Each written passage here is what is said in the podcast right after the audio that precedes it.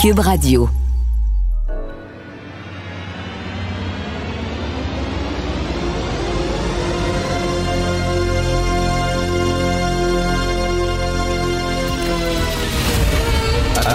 Attention, cette émission est laissée à la discrétion de l'auditeur.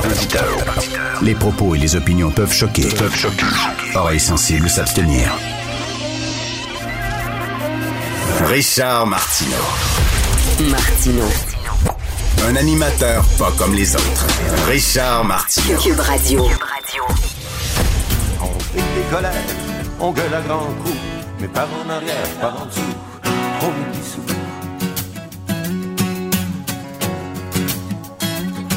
On fait des manières, on fait des discours, mais par en arrière, par en dessous, on est pissou, on est pissou.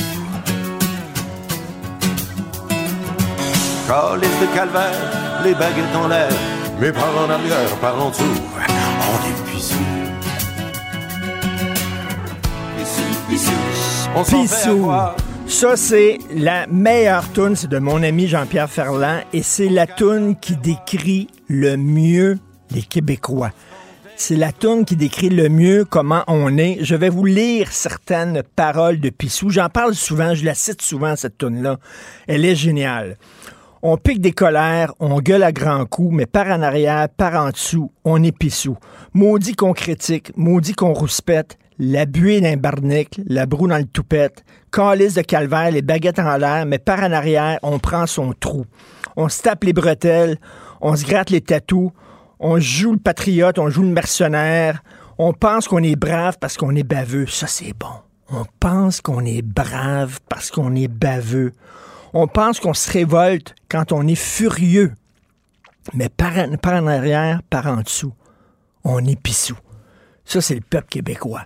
Vraiment. Et là, François Legault qui a dit, ben, ça n'a pas de maudit bon sens que Justin Trudeau veuille limiter notre recours à la clause non-obstant. Ça se passera pas comme ça. Ça n'a pas de maudit bon sens. C'est pas vrai que ça va être de même.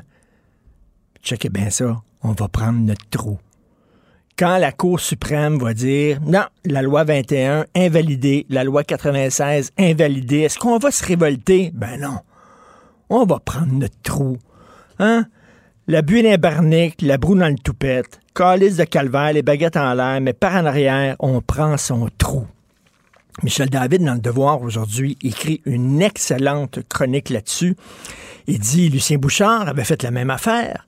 Exactement, la même chose. Hein, il était en maudit contre le fédéral qui se mêlait pas de ses affaires, puis qui voulait nous mettre un carcan au Québec, puis il avait parlé aux Québécois euh, à la télévision, puis il avait dit ça n'a pas de maudit bon sens, puis tout ça, puis il faut se révolter. Le Québécois s'en calissait totalement. Et Lucien Bouchard nous rappelle Michel David, ben démissionner en disant ben vous voulez rien savoir. Pourquoi moi je serais là, je sacrifie ma vie. Je travaille comme un fou pour vous autres. Je couche sur un lit de camp. C'est ça qu'il faisait. Il avait une vie monacale, M. Bouchard. Je couche quasiment dans un lit de camp au complexe G, dans un sous-sol. Je travaille comme un fou pour vous autres, pour défendre vos droits, puis vous en sacrer. Mais je m'excuse, mais j'ai d'autres choses à faire que ça, moi. Il a démissionné, il a quitté la politique, puis il est retourné avocat, puis médiateur, puis il gagne très bien sa vie. Puis il dit, regarde, ben là, euh, exactement la même affaire. Le goût, ben non, c'est pas comme ça que ça se passe. Puis, pop, pop, pop, on rouspète le colis de calvaire, les baguettes en l'air. Mais par en arrière, par en dessous, on prend notre trou. Ça va être ça. Et là, est-ce que les gens vont pousser François Legault, parce que François Legault, c'est pas quelqu'un qui mène le Québec, c'est pas un leader, c'est pas quelqu'un qui prend le peuple québécois puis qui va l'amener plus loin. C'est quelqu'un qui suit la parade. Si les Québécois sont fâchés, il va être fâché. Si les Québécois haussent les épaules, il va hausse- hausser les épaules. C'est quelqu'un qui est un sismographe. Il va réagir comme les Québécois agissent. Il est, en- est en- il est synchrone avec nous autres. Alors, si M. Legault voit que nous autres, on s'en fout, puis finalement, c'est l'inflation qui compte, puis c'est euh, il y a plein d'autres problèmes que les, les chicanes constitutionnelles, ben, il, il s'énervera pas, il paniquera pas, puis on va prendre notre trou, puis euh, on va continuer à chanter la toune de Jean-Pierre Ferland, Pissou, qui est la toune qui nous symbolise et qui nous incarne le mieux. Avis à la gauche. Ben oui, on le sait. Martineau, ça n'a pas de bon sens comme il est bon. Vous écoutez Martineau. Cube Radio. Cette affaire qui est complètement tirée d'un film d'espionnage, pourquoi c'est vraiment intéressant? On peut pas dire l'inverse. Donc, la drogue, c'est non. Un journaliste d'enquête, pas comme les autres. Félix Séguin.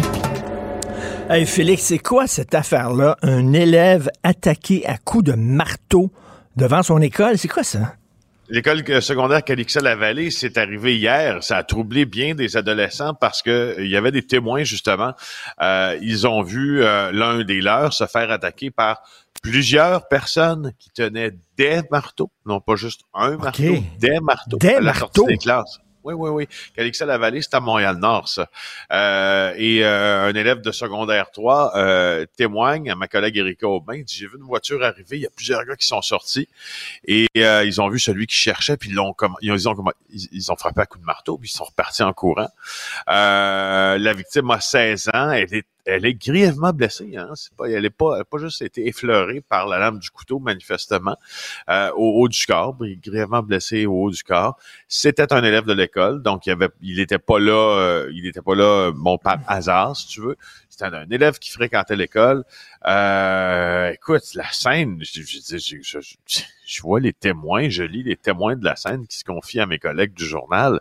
C'est dégueulasse. Là. mais lui, est-ce qu'on le on Est-ce qu'on le visait, lui, particulièrement, excuse-moi, ou alors c'était au hasard? On dirait, on dirait, ça ressemble à ça, ça ressemble beaucoup, beaucoup, beaucoup à ça. Ben, Euh, explique-nous comment ça s'est passé. Oh, je t'ai perdu. OK, euh, explique-nous comment ça s'est passé exactement. C'est euh, comment c'est Ben, c'est ça. C'est, en fait, en fait, c'est la cloche, la cloche sonne pour la fin des classes et là, lorsque les élèves sortent, on voit une voiture qui s'approche de l'endroit euh, et qui repère le jeune de 16 ans en question, la future victime. Donc, des gens armés de couteaux sortent de la voiture, encerclent le jeune, commencent à le battre à coups de marteau. C'est là qu'il est amené à l'hôpital et grièvement blessé. Alors, ça, nous- ça nous dit qu'il était vraiment ciblé, à moins que ce soit encore du fameux scoring, euh, que ce soit au hasard qu'il ait été ciblé. Écoute, euh, ça me rappelle mon enfance. Excuse, quand j'étais jeune, je- j'habitais Verdun et euh, il y avait tout le temps des batailles entre les anglophones et les francophones à Verdun. Et quand on sortait des classes, les anglophones nous attendaient avec un bat de baseball. là? Il y avait des battes de baseball, puis nous, ils couraient après. Et à un moment donné, la, situation était tellement... chez vous, euh, Richard. Écoute, à Verdun, c'était quelque chose. là. La situation était tellement élevée qu'on finissait l'école, à un moment donné, 10 ou 15 minutes avant les écoles, les Anglais, pour pas qu'il y ait le Non. temps, pour qu'on puisse aller chez nous, pour qu'on puisse rentrer chez nous avant qu'ils débarquent avec des bandes de baseball. Et que ça avait fait les bulletins d'information à la télévision. C'était quelque chose. Mais là, un coup de marteau, écoute, tu peux tuer quelqu'un, un coup de marteau, voyons donc. Ah bah oui, assez facilement. Ça prend juste un coup. là, pour euh, C'est pas pour rien qu'il y en a qui, qui, qui cachent ça dans leur auto pour se défendre. Euh, ça, puis des battes de baseball, là. Ben oui. Complètement fou. Alors, tu veux nous parler de Matteo Massina Denaro? Ben oui, je pensais que c'était important de t'en reparler encore parce que au, de- dans- au fond, pour la prochaine année, moi et toi, on va parler souvent euh, de euh, Matteo Messina Denaro, le mafieux chef euh, de Cosa Nostra qui a été arrêté dans un grand coup d'éclat dans un hôpital de Palerme la semaine dernière alors qu'il Oui. s'en rendait euh, soigner un cancer. Il était en cavale depuis 30 ans. Il était affublé du titre euh, du de Capo di Tutti Capi, donc le chef des chefs, euh, le successeur de Totorina. Bref, il a été arrêté. C'est un sadique, c'est un violent. Il est en prison. Il va subir un procès. Et là, euh, c'est drôle. Hein, je regardais, j'ai passé une partie du week-end à écouter euh, RFI, euh, donc les radios européennes. Euh, tout le monde avait un envoyé spécial hein, qui expliquait la traque des policiers, euh, comment ils ont fait. Je, je lisais dans le journal Le Monde, même chose, un- ce qu'on appelle un long read, là, donc euh, un long papier au fond, euh, Figaro, euh, tu sais, le, le Guardian, name it, là, tous les tous les, les grands. Oh, Sauf que euh, quand on lit leur quand on lit leur analyse de ça, qui sont qui, leurs textes qui sont assez bons, ma foi, là, c'est haletant, c'est il y a un suspense, c'est bien raconté, mais on, oublie un peu l'analyse et tu vas trouver l'analyse chez les gens qui dont c'est la spécialité, euh, même la spécialité académique là, de couvrir la mafia. Oublie pas qu'il y a plusieurs professeurs en Italie, universitaires, des sociologues, des politiques, des politicologues, qui suivent uniquement les activités de la mafia parce qu'elle est tellement imbriquée dans leur système euh, qu'ils deviennent nécessaires, si tu veux, à l'avancement des mœurs de leur société. Fait bref, tu te fais le. Oui, vas-y. Non, non, mais qu'est-ce qu'il dit justement sur l'arrestation de ce, ce capot-là, ce capi? Je t'ai encore perdu. Okay. je t'ai encore retrouvé. Alors, mais qu'est-ce que disent les analystes sur l'arrestation ben, de ce mafiosi-là? Parfait. Merci de m'avoir laissé faire mon préambule de 45 minutes. Alors, euh, ce qu'ils disent, au fond, là, c'est que ce que l'arrestation de euh, Denaro nous montre, c'est que euh, la, la, la, la, cavale de Denaro n'a pas pu se faire sans euh, complaisance de la part de l'État ou sans complaisance de la part du, des gens du village où il vivait. Parce que Antonio Nicasso, parce que ce sont ses paroles, ça c'est un de nos plus grands spécialistes au Canada. Hein? Euh, il collabore avec le Toronto Sun. Il est prof aussi. Euh, c'est ce que c'est à Ryerson. En tout cas, c'est une université près de Toronto. Là, je l'ai pas devant moi, Nicasso. Donc, Nicasso dit aussi que bon, il fait allusion euh, au rythme de vie qu'entretenait Monsieur euh, euh, Monsieur Messina Denaro, c'est-à-dire encore une fois, il était entouré d'un harem de femmes, il était il, portait toujours des montres très chères, il était toujours bien bien tiré à quatre épingles, etc. Puis il faisait ses courses lui-même. il avait donc il a fallu que que les gens protègent par le silence. Ça veut donc dire que euh, le problème de la mafia reste relativement euh, entier en Italie et c'est celui de passer sous silence, justement. Euh, la présence de ce genre de personnage à côté de chez soi. Ben écoute, le gars, il était en cavale pendant 30 ans. il était recherché par la police, donc on s'entend, Félix, euh, il pouvait pas quitter le pays parce que là, il se faisait pogné à l'aéroport. Alors, il était dans son village pendant 30 ans. On s'entend que tu restes pas caché dans un sous-sol. Donc, les gens savaient fort bien où il était. Et il y a personne qui est allé le dire à la police sur 30 années pendant 30 ans. il le voyait à l'épicerie, il le voyait dans son auto, il le voyait marcher à l'extérieur et il n'y a pas un Christy de chat qui a dit quoi que ce soit. Ben voilà pourquoi la mafia, elle est si puissante. Hein? Ils ne sont forts que parce que nous sommes à genoux. Je reviens toujours avec cette phrase-là, mais c'est ça, là. Oui, oui, t'as as, bien raison. Euh, c'est, en tout cas, quand, quand, quand on dit que la mafia tente de saper l'état de droit, euh, c'est ça qui leur donne de la force aussi, parce que les structures, euh, les policiers, les gouvernements locaux, régionaux, fédéraux, vers lesquels tu te tournerais normalement pour avoir justice ou régler un problème, ben, si on est en train de saper leur autorité parce qu'on les infiltre, tu n'auras pas la justice à laquelle tu t'attends. Alors, c'est un peu ça. Euh, tu parlais de l'Ukraine l'autre jour en disant, bien sûr, on l'aime beaucoup, M. Zelensky, bien sûr qu'on appuie l'Ukraine euh, qui est euh, l'objet d'une invasion absolument dégueulasse par les Russes. Sauf que tu nous rappelais que c'est quand même un pays très corrompu. Et là, justement, il y a une purge anti-corruption en Ukraine. Oui, exactement. Euh, je voulais t'en parler. Ça m'intéresse ce qui se passe euh, en Ukraine, comme tu sais. D'ailleurs, on est en train de préparer notre euh, notre second déploiement là-bas. Au cours des prochaines semaines, on va se parler en direct de Kiev, de Kharkiv.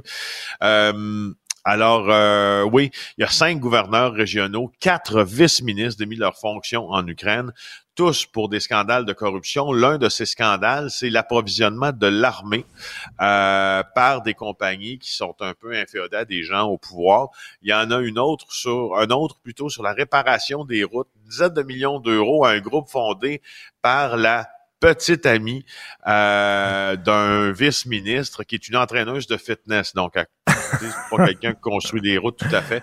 Alors, je te rappelle, je te laisse en disant que l'Ukraine euh, est au milieu de peloton, je te dirais, en ce qui a trait de l'indice, pour ce qui est de l'indice à la corruption de Transparency International. Elle est pas loin de la Russie et du Mexique. Et je termine aussi en disant que je t'ai noté tantôt, quand dans ta chronique, tu as cité les paroles de la chanson euh, qui se retrouve sur l'album Bleu, Blanc, Blues de Jean-Pierre Ferland en introduction. Je m'en rappelle, je connais.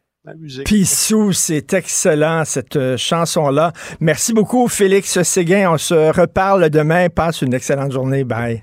Toi aussi. Salut. Martineau, il n'y a pas le temps pour la controverse. Il a jamais coulé l'eau sous les ponts. C'est lui qui la verse. Vous écoutez Martineau. Cube, Cube Radio. Cube Radio. En direct à LCN. On va aller retrouver Richard Martineau. Salut Richard. Salut Jean-François.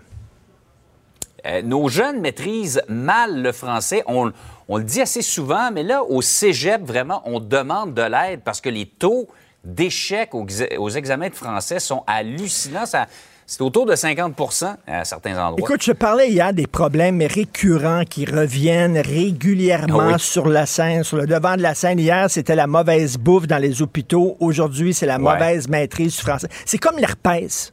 Tu comprends? Le petit bouton d'herpès, il revient tout le temps, régulièrement, aux trois mois, puis il n'y a rien pour le guérir. T'as beau mettre de la crème, ça revient tout le temps. C'est l'herpès de l'information. Alors, bref, écoute, la presse qui sortait cette semaine, ça fait beaucoup jaser, ça. Euh, dans certaines régions du Québec, 50% des étudiants de secondaire 5 ont coulé leur examen de français écrit. Ils ont de la misère. Et ça, ça m'étonne, ça m'étonne, Jean-François, parce que ces jeunes-là voient leurs parents lire. Écoute, on lit en maudit Ouais. au Québec. D'ailleurs, là, ça, c'est un des grands best-sellers. C'est un livre extraordinaire que je te, je te propose là, de lire ça.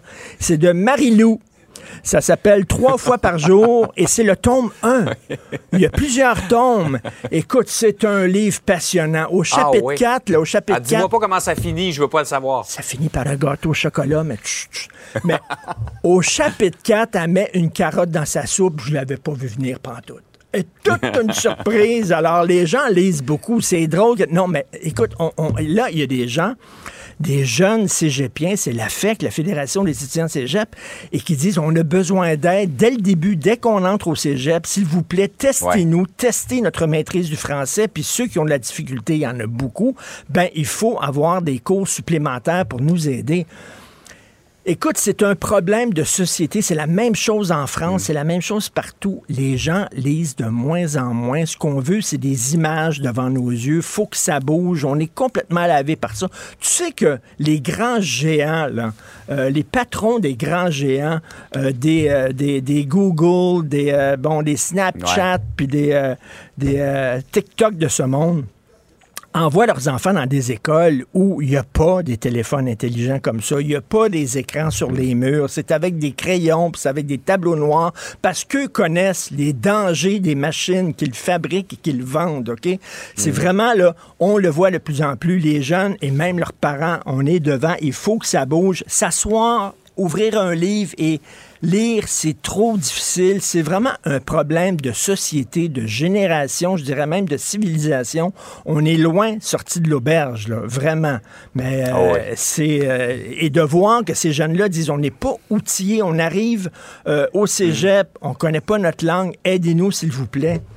Sans dire. Ah, Il y a des jeunes qui arrivent au cégep avec à peine la maîtrise de, qu'on devrait avoir à la fin du primaire ou au début du secondaire. Ben, ils n'ont rien qu'à lire les livres que leurs parents lisent. Ils vont apprendre plein de bon. choses là-dedans. Vraiment. C'est bon. Et Richard, par ailleurs, Gatineau veut encadrer l'usage du parfum dans les lieux publics. On est rendu là.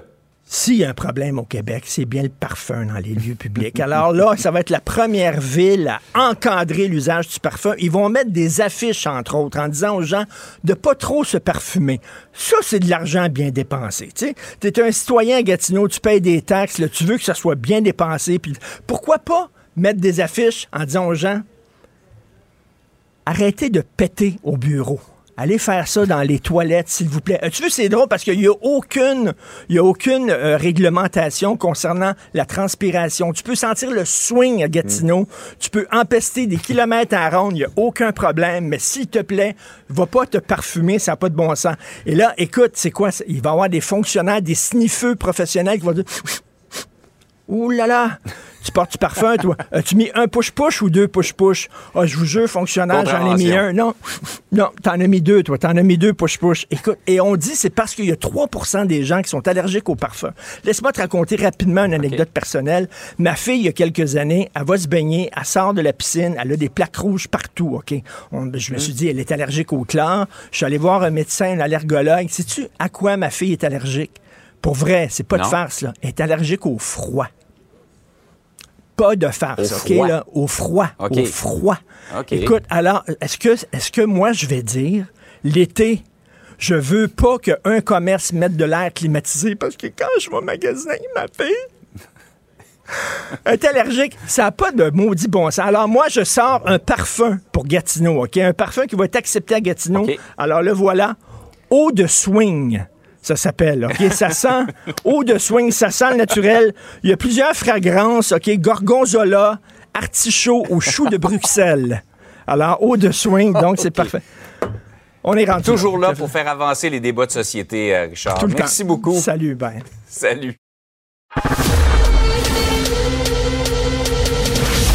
Richard Martineau. Narrateur de l'actualité.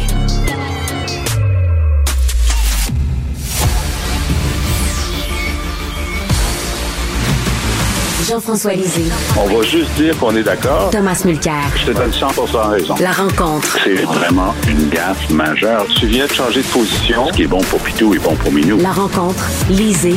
Mulcair.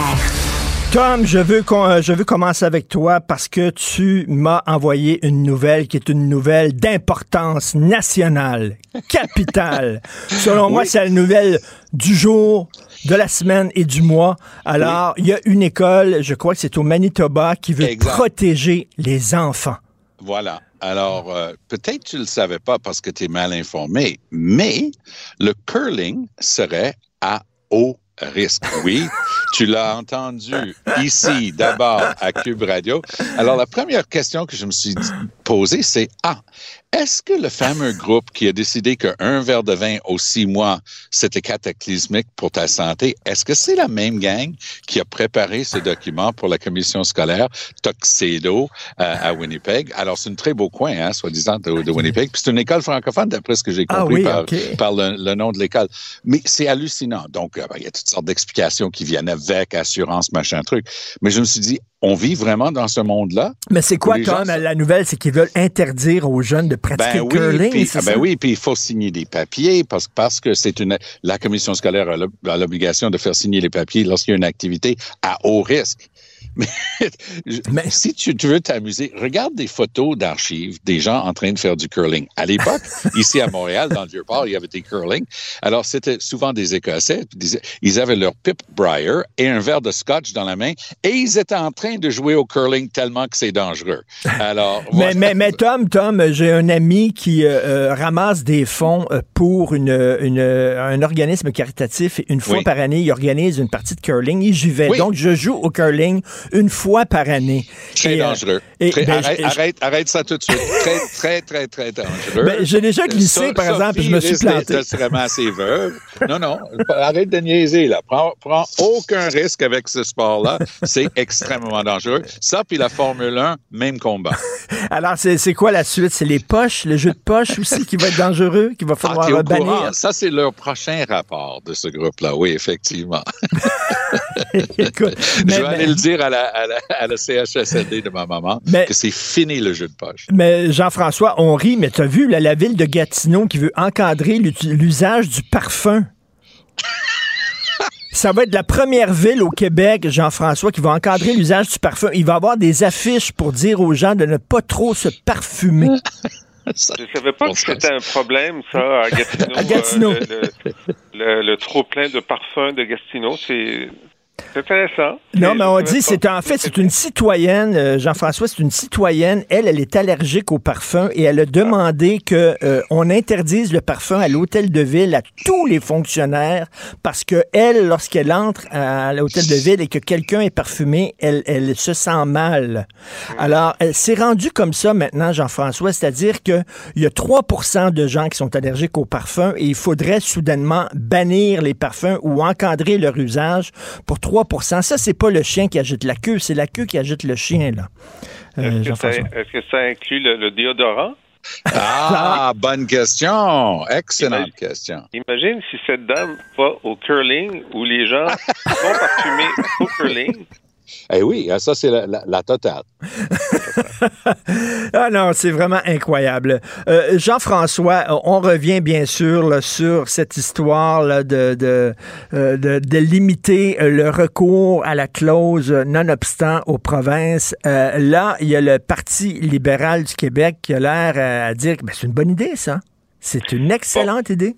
Alors hier, tu sais que je disais que euh, Marc Tanguay était possiblement en nomination pour le prix de la carpette trudeauiste parce que sur euh, les médias sociaux, euh, en fin de semaine, ils ont mis euh, un, carré un carré web en disant ben nous on a été les premiers à dénoncer l'utilisation de la clause dérogatoire par le gouvernement Legault. Bon, on peut débattre évidemment de l'opportunité d'utiliser la clause. C'est un vrai débat politique. Est-ce qu'on devrait, dans ce cas-ci, bon, mais la question de fond, c'est est-ce que les provinces devraient avoir le droit de l'utiliser? Et là, euh, Tanguy a fait une intervention hier en disant euh, non, non, je ne dis pas qu'il ne faut pas avoir le droit. Je dis que c'est en dernier recours politiquement et qu'il faut être très, euh, très circonspect dans son utilisation. Donc, il semble avoir compris que c'était pas sa job de chef du Parti libéral de demander que l'Assemblée nationale ait moins de pouvoir. Donc, il, évite, il évite le prix de la carpette euh, et c'est tout à fait légitime de dire bon, je pense qu'on a le droit de l'utiliser, mais dans les cas où la CAC l'a utilisé, nous au Parti libéral, on n'est pas d'accord. Alors, euh, ça va. Mais Jean-François Roberge, hier, disait que ça serait bien que tous les partis euh, politiques le passent euh, au-dessus de la partisanerie et euh, qu'il y ait un vote unanime condamnant justement ce, cette attaque frontale contre les droits du Québec. Qu'est-ce que tu en penses, Jean-François ben, et Tom? Il a raison, il a raison. Et puis, on va voir à la rentrée parlementaire si tous les députés libéraux vont voter pour ça. Ça, ça va être intéressant. Ça va peut-être provoquer des débats à l'intérieur du, du caucus. Mais ce que les deux autres partis, c'est-à-dire Québec solidaire et le Parti québécois, ont dit, c'est que non seulement ils étaient contre euh, le, rétrécissement de la capacité d'utiliser, mais eux, il y en a une solution, c'est l'indépendance du Québec. Puis effectivement, ce débat-là euh, renvoie directement à la capacité du Québec de faire ses choix. Euh, là, on parle d'une constitution qui nous a été imposée en 82, il n'est pas question que, qu'on fasse quoi que ce soit pour essayer de la, de, de, de la modifier à notre, à notre satisfaction. Ça, c'est même pas dans les cartes pour jamais, comme. Et puis, deuxièmement, là, on est dans un système où la possibilité que ce qui nous reste de marge de manœuvre là-dedans nous soit réduite est réelle. Et donc, effectivement, euh, c'est un argument central pour dire, ben, écoutez, si on était indépendant, on n'aurait pas ce genre de problème-là. On pourrait écrire notre propre constitution, la modifier quand nous, on veut la modifier, puis utiliser nos pouvoirs sans avoir constamment à demander la permission aux autres ou sans être sous l'épée de Damoclès que notre loi fondamentale soit modifiée par d'autres contre nos intérêts. Tom, aujourd'hui, dans le, le, Devoir, le collègue de Jean-François, Michel David, qui écrit euh, Ça passe 25 000 pieds par-dessus la tête des gens qui ont d'autres chats à fouetter. Qu'est-ce que tu en penses? Je pense que Michel David a beaucoup d'expérience comme observateur et je pense qu'il a largement raison. Je vais te donner deux exemples tirés d'hier. Hier, on a appris que le ministre Hussein, aurait donné à même ses fonds de bureau de comté un contrat de près de 100 000 dollars à la sœur d'un de ses employés pour faire des communications. Le problème, c'est que sa compagnie de communication ne fait que des communications dans le domaine de la restauration. Elle n'a aucune expérience en politique. Trudeau a eu des questions là-dessus hier et il fallait le voir. C'était pour une pièce d'anthologie. Oui, je comprends que le ministre va vous répondre là-dessus. Il faut respecter les règles, mais c'est important de communiquer, hein, vous savez. Là, même chose avec le ministre Al-Gabra qui a défendu avec Trudeau, bec et ongle, l'appli, l'application pour venir au Canada qui s'appelait Arrive Cannes. Alors, ce truc-là était une, je m'excuse, on était à la radio Internet, donc je peux dire le vrai mot, c'est une merde innommable, cette appli-là. Parle avec qui que ce soit. J'ai des amis américains qui, malheureusement, ont un de leurs enfants qui est en chaise roulante. Ils avaient donc leur familial, leur, leur van équipé pour ça. Il fallait qu'ils passent à la frontière terrestre et pas dans un aéroport. Et voilà qu'ils m'appelaient désespérément. J'ai dû mettre un bureau de député là-dessus parce que c'était invraisemblable. L'appli ne marche pas. On apprend que c'est une compagnie, une grosse, grosse, grosse compagnie de, de- du coin de d'Ottawa, deux gars, deux personnes dans la compagnie qui ont don- donné des sous-contrats, puis on parle de dizaines de, et de dizaines et de dizaines de millions de dollars pour bâtir l'appli.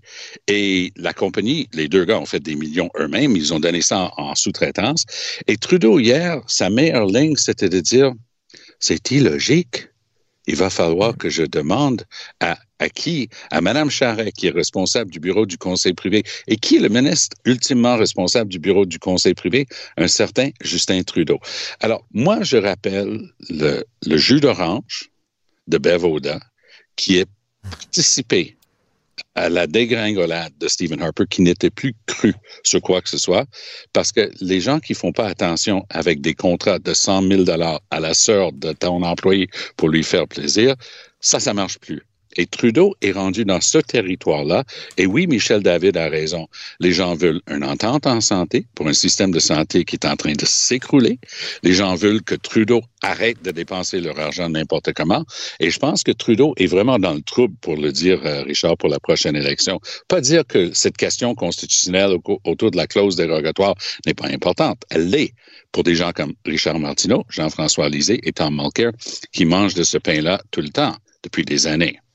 Euh, Jean-François, euh, je reviens au texte de Michel David qui, euh, bon, rappelle que M. Bouchard avait parlé aux Québécois en disant c'est épouvantable la loi sur la clarté référendaire, c'est le fédéral qui nous met un carcan et qui nous dit quoi faire, ça n'a pas de sens. Et face à l'apathie des Québécois, parce que ça va là nous passer 25 000 pieds par-dessus la tête, M. Bouchard a démissionné en disant ben là, si vous voulez rien savoir, moi j'ai d'autres choses à faire. Est-ce que est-ce que tu penses que est-ce que tu penses que les, les gens vont se péter les bretelles, vont, vont, vont, vont rouspéter ou alors vont prendre leur trou, pour reprendre les paroles de Pissou de Jean-Pierre Ferland? Oui, je pense que le risque de la démission de M. Bouchard euh, est un peu différente dans, dans ma mémoire que, que, que, que le résumé que tu viens d'en faire, mais euh, effectivement, euh, on peut se poser la question. Euh, mais moi, ce que je dis, c'est que oui, euh, les clauses constitutionnelles, euh, c'est un peu compliqué, mais les Québécois connaissent le hockey, puis l'idée de changer les règles du jeu pour déclarer que ton but est mauvais après qu'il a été compté, ça, ils comprennent ça. Et ils ont un sens de la justice puis de l'injustice. Alors, jusqu'où est-ce que ça va les conduire? Vous savez, on a notre, euh, notre penseur fédéraliste André Pratt qui euh, avait écrit dans le National Post que si ça devait arriver, si la Cour suprême devait invalider euh, la loi 96, ça provoquerait un ressac plus grand que celui de Meach. Et à euh, je te rappelle que les Québécois voulaient faire la souveraineté à 67% de la moyenne dans l'année de la mort de Meach. Bon. Alors ça, c'est sa prédiction à lui. Je ne suis pas aussi optimiste que lui ou pessimiste dans, dans, dans la façon dont il le voit, euh, mais je pense que les Québécois ne seraient pas indifférents à cette euh, à, une invalidation ou à, changer les règles du jeu. Ensuite, on, on verra jusqu'où euh, jusqu'où ça va. Sur Hussein, moi je trouve ça intéressant parce que Hussein est dans un comté de la région de, de Toronto, c'est ça, Tom, qui est oui, libéral, li, libéral, libéral, euh, oui. certain. Alors, la seule communication, la, la, seule, le seul conseil en communication dont il avait besoin, c'était n'embauche pas la sœur de ton employé et tu n'as pas besoin de conseil en communication dans un comté que tu es sûr de gagner. Ouais, euh, ouais. Bon. Mais, mais, mais, ben, mais est-ce que, Tom, Tom, sou, souviens-toi de We Charity?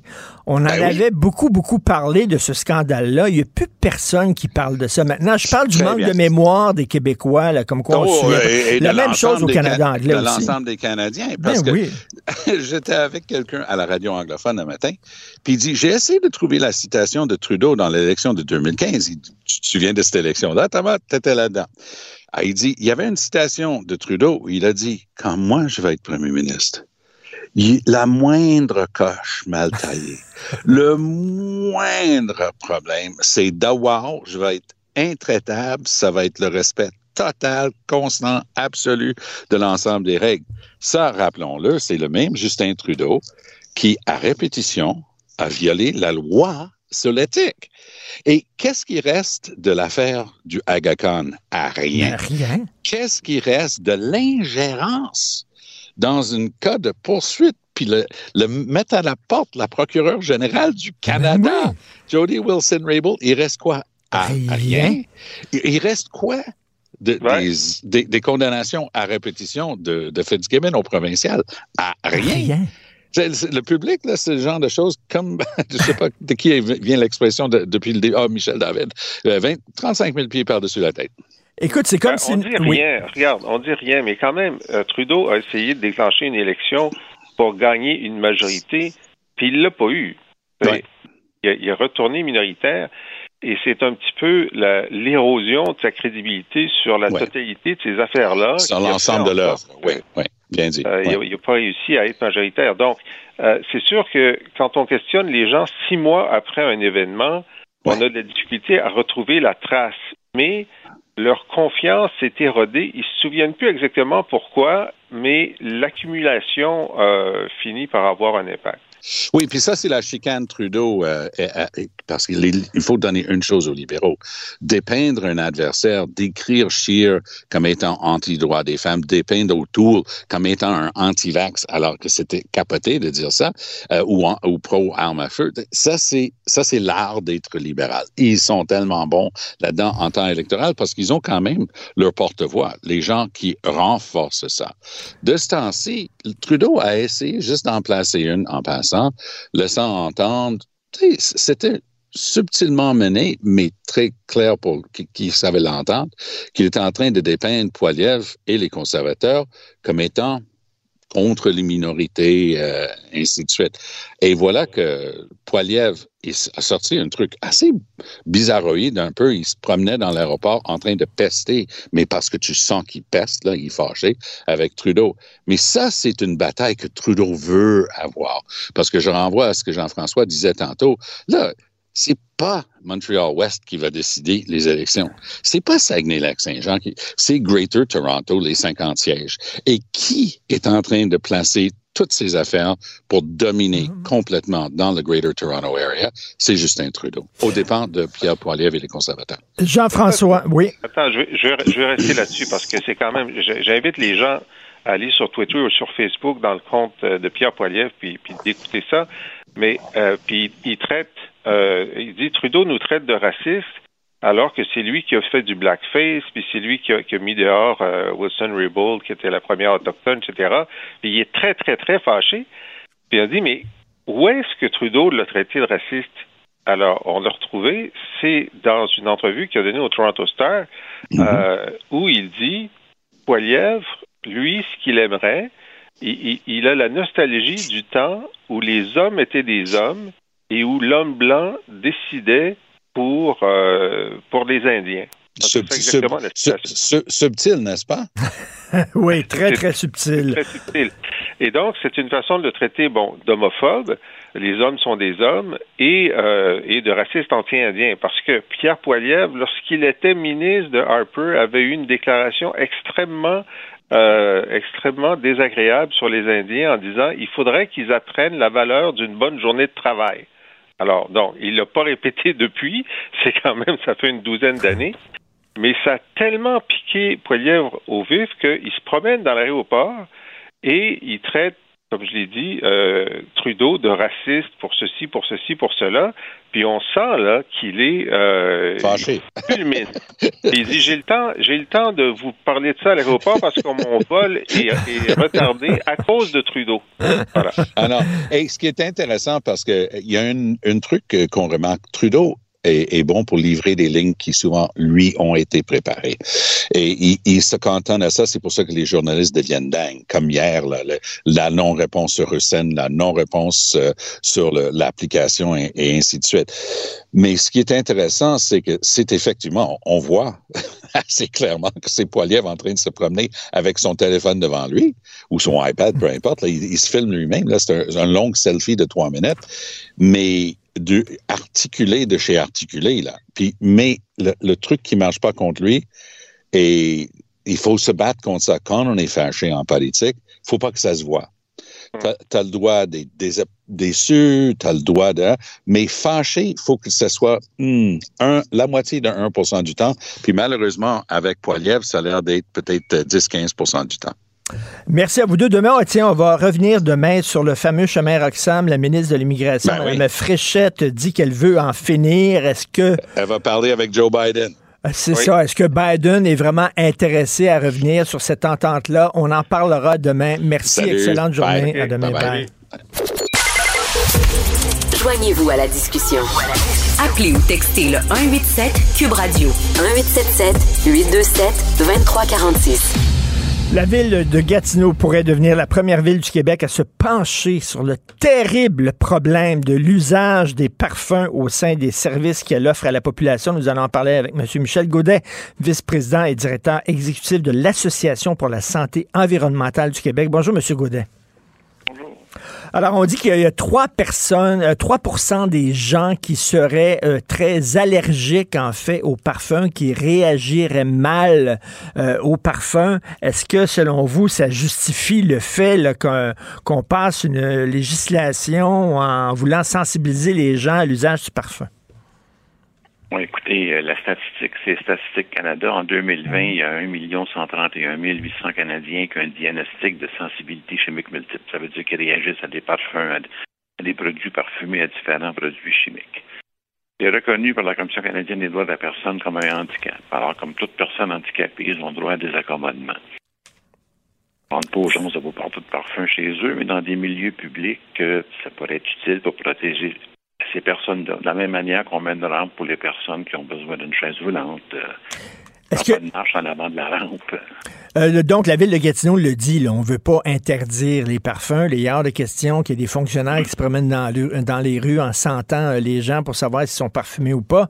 Ce qu'on veut, c'est sensibiliser les gens. Est-ce qu'il y a des villes, selon vous, est-ce que vous connaissez des villes à travers le monde qui ont justement euh, pris des actions contre l'utilisation des parfums? La ville d'Halifax a une politique euh, de sans parfum dans ses euh, endroits publics. Quand je vous dis une politique, c'est pas un règlement. On n'arrête pas personne parce qu'il porte du parfum, mais ils ont des campagnes de sensibilisation. De la même manière que tous les hôpitaux en Nouvelle-Écosse ont des campagnes de sensibilisation sur euh, les dangers potentiels des parfums sur la santé. Fait en passant, c'est le Québec est la seule province où il n'y a aucun hôpital qui est sans parfum alors que toutes les autres provinces ont des hôpitaux sans parfum. C'est seulement le Québec et le Nunavut qui n'en a pas. OK, les autres provinces ont des hôpitaux sans parfum, c'est-à-dire qu'il n'y a aucun hôpital qui quoi qui, euh, qui euh, permet l'utilisation du parfum? Non, c'est pour ça que je vous dis, ils ont des hôpitaux, pas les hôpitaux, mais toutes les provinces ont des hôpitaux. C'est peut-être, je sais pas, moins de 35 de l'autre. Je ne pas les pourcentages par cœur, là. Mais dans toutes les provinces, il y a des hôpitaux qui sont sans parfum. OK, donc les gens qui travaillent dans ces hôpitaux-là n'ont pas le droit de se parfumer. Et voilà. OK, et ça, et, et le, la- la- le Québec, vous dites, et le Nunavut, ils sont les seules provinces et territoires qui n'ont pas ce genre d'hôpitaux-là. Et voilà, oui, tout à fait. OK, mais c'est, pas un peu drastique, c'est-à-dire que, bon, euh, il y a des allergies, euh, il y en a partout, il y en a de toutes les sortes. C'est pas un peu drastique qu'on interdise le parfum à tous les employés parce qu'il y a 3% des gens qui sont particulièrement sensibles au parfum? Attention, il y a 3,5% des gens qui sont qui souffrent de sensibilité chimique multiple, mais les parfums affectent d'autres, d'autres personnes aussi. Euh, les personnes qui souffrent du spectre de l'autisme souvent vont réagir à des odeurs de parfum. Même chose pour les gens qui sont asthmatiques ou des gens qui ont des migraines chroniques. Alors, selon des études, et là, c'est pas une statistique, c'est des études, il y a à peu près un tiers de la population qui a certaines réactions à des parfums. Bon, ça peut aller à, des migraines, des maux de tête, à des problèmes beaucoup plus graves si les gens souffrent de sensibilité chimique multiple. Alors, c'est plus que 3% 3% ça, c'est une des conditions qui réagit à des parfums. Il y a à peu près un tiers de la population qui a des réactions à des parfums. Et ça, c'est reconnu médicalement, ça, cet, euh, euh, cet inconfort-là? Mais il y a des gens qui disent qu'ils sont allergiques. Moi, j'ai fait un reportage dans le cadre d'une émission à Télé-Québec. Les gens qui disent qu'ils sont euh, allergiques euh, aux ondes euh, émises par, par exemple, le Wi-Fi et tout ça, et que ça leur donne des migraines, ça les empêche de dormir. Est-ce qu'il faudrait avoir des hôpitaux où les Wi-Fi sont interdits et les ondes comme ça sont interdites parce qu'il y a une petite partie de la population qui est particulièrement sensible? On parle d'un autre sujet. Hein. Quand je vous parle de sensibilité, il y, a une statistique officielle là-dessus. Euh, je connais des personnes qui réagissent à des, ondes électromagnétiques, mais il n'y a pas de statistique officielle. Et dans la littérature scientifique, euh, la sensibilité chimique multiple est très avancée. Je vous donne un exemple. Euh, L'Institut national de santé publique du Québec, qui est mentionné dans les articles sur la ville de Gatineau, ont pris dix ans pour produire un rapport disant qu'il n'y a pas de problème avec les produits chimiques parce que les gens souffrent d'anxiété. Par contre, le ministère de la Santé de l'Ontario, en 2018, est arrivé à une conclusion différente que c'est un problème biologique. Le ministère de la Santé de l'Alberta, un mois avant la publication de l'INSPQ en 2021, est arrivé à la même conclusion que l'Ontario, que c'est un problème biologique. Le Québec, société distincte peut-être, pour ici, c'est un problème de santé mentale, alors qu'ailleurs, c'est un problème de santé euh, physiologique. Mais là, on va jusqu'où? Est-ce, euh, est-ce que ça touche aussi les fixatifs à cheveux, par exemple, les déodorants et tout ça? Oui, ça touche tous les produits parfumés parce que vous êtes allergique aux arachides, peu importe que c'est du beurre d'arachide ou des arachides, vous êtes allergique aux arachides. Alors, les gens qui réagissent aux produits chimiques, entre autres les parfums, que ce soit un parfum direct ou un produit parfumé, oui. Alors, est-ce qu'il y a des... On ne demande, pas que les parfums soient interdits par toute la société, mais dans, le milieu de santé, au moins, parce que les gens sont déjà malades et, comme je vous dis, ça affecte beaucoup plus que 3% de la population, les parfums. OK. Et là, là, il y a une femme, euh, là, j'aimerais que vous, vous réagissiez là, comme vice-président et directeur exécutif de l'Association pour la santé environnementale du Québec. Cette dame-là, cette citoyenne de Gatineau qui voulait qu'on interdise les parfums à l'hôtel de ville de Gatineau parce que je pense qu'elle travaillait là et elle trouvait ça, euh, ou alors elle était citoyenne, puis quand elle allait à l'hôtel de ville pour euh, avoir des services de la ville, il y a des gens qui étaient parfumés, ça l'incommodait. Est-ce qu'on devrait, là, vous parlez, vous, des hôpitaux? Est-ce qu'on devrait étendre ça à tous les services publics d'une ville en disant, ben, partout, à l'hôtel de ville, dans les postes de police, euh, euh, je sais pas, moi, les, garderies, tiens, euh, et les CHSLD, les hôpitaux, on interdit les parfums? Ben, écoutez, je vous donne l'exemple du gouvernement fédéral. Tous les bâtisses de Santé Canada au, au pays sont sans parfum. Tous les bureaux de la Société canadienne d'hypothèque et de logement sont sans parfum. Les bureaux de passeport Canada sont sans parfum. On parle du personnel, évidemment, parce que les gens qui viennent chercher des passeports. Hein. Alors, il y a beaucoup de bureaux comme ça, même à Statistique Canada, il y a des étages complets qui sont sans parfum parce qu'il y a des gens qui souffrent de sensibilité sur ces étages-là. Est-ce que. au fédéral, ça peut se faire ailleurs. Mais est-ce qu'il y a des parfums qui sont peut-être plus naturels que d'autres, moins chimiques, qui n'utilisent pas des ingrédients justement qui incommodent ces gens-là? on le sait de plus en plus, il y a des parfums écolos. Euh, est-ce que ce genre de parfum-là est accepté ou c'est tout parfum confondu? Bon, les parfums qui ne sont pas faits à base de pétrochimie sont très rares. Les parfums faits avec des huiles essentielles, jadis c'était fait comme ça, c'est très rare maintenant. Mais une personne qui est déjà sensibilisée, va réagir aux huiles essentielles. Évidemment, pour une personne qui n'est pas sensible, point de vue santé, c'est beaucoup mieux une huile essentielle qu'un produit pétrochimique. Mais pour une personne qui est déjà sensibilisée, on sans doute réagir aussi aux huiles essentielles. Mais, mais, moi, je préfère, personnellement, je préfère sentir un parfum que sentir la, la transpiration de quelqu'un.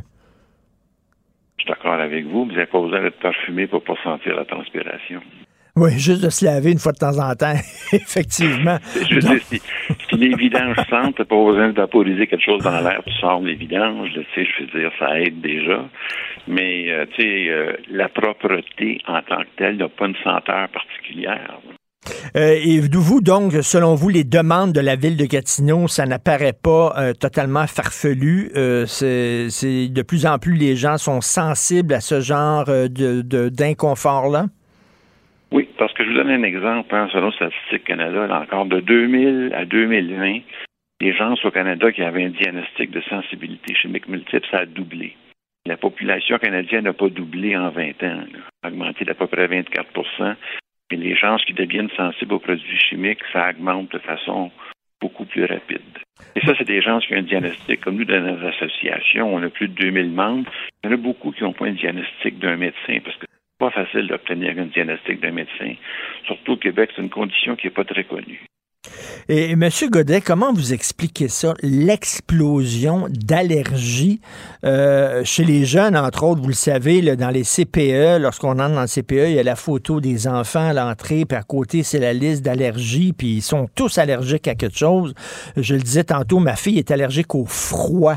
Ça a été vraiment diagnostiqué par un médecin, j'en revenais pas. Il y a des gens qui sont allergiques au blanc d'œuf. Euh, et, et lorsqu'on va, lorsqu'on voyage, j'ai des amis en France, il n'y a pas autant d'allergies en France que ça. Il y en a beaucoup en, Amérique du Nord. Comment on explique ça?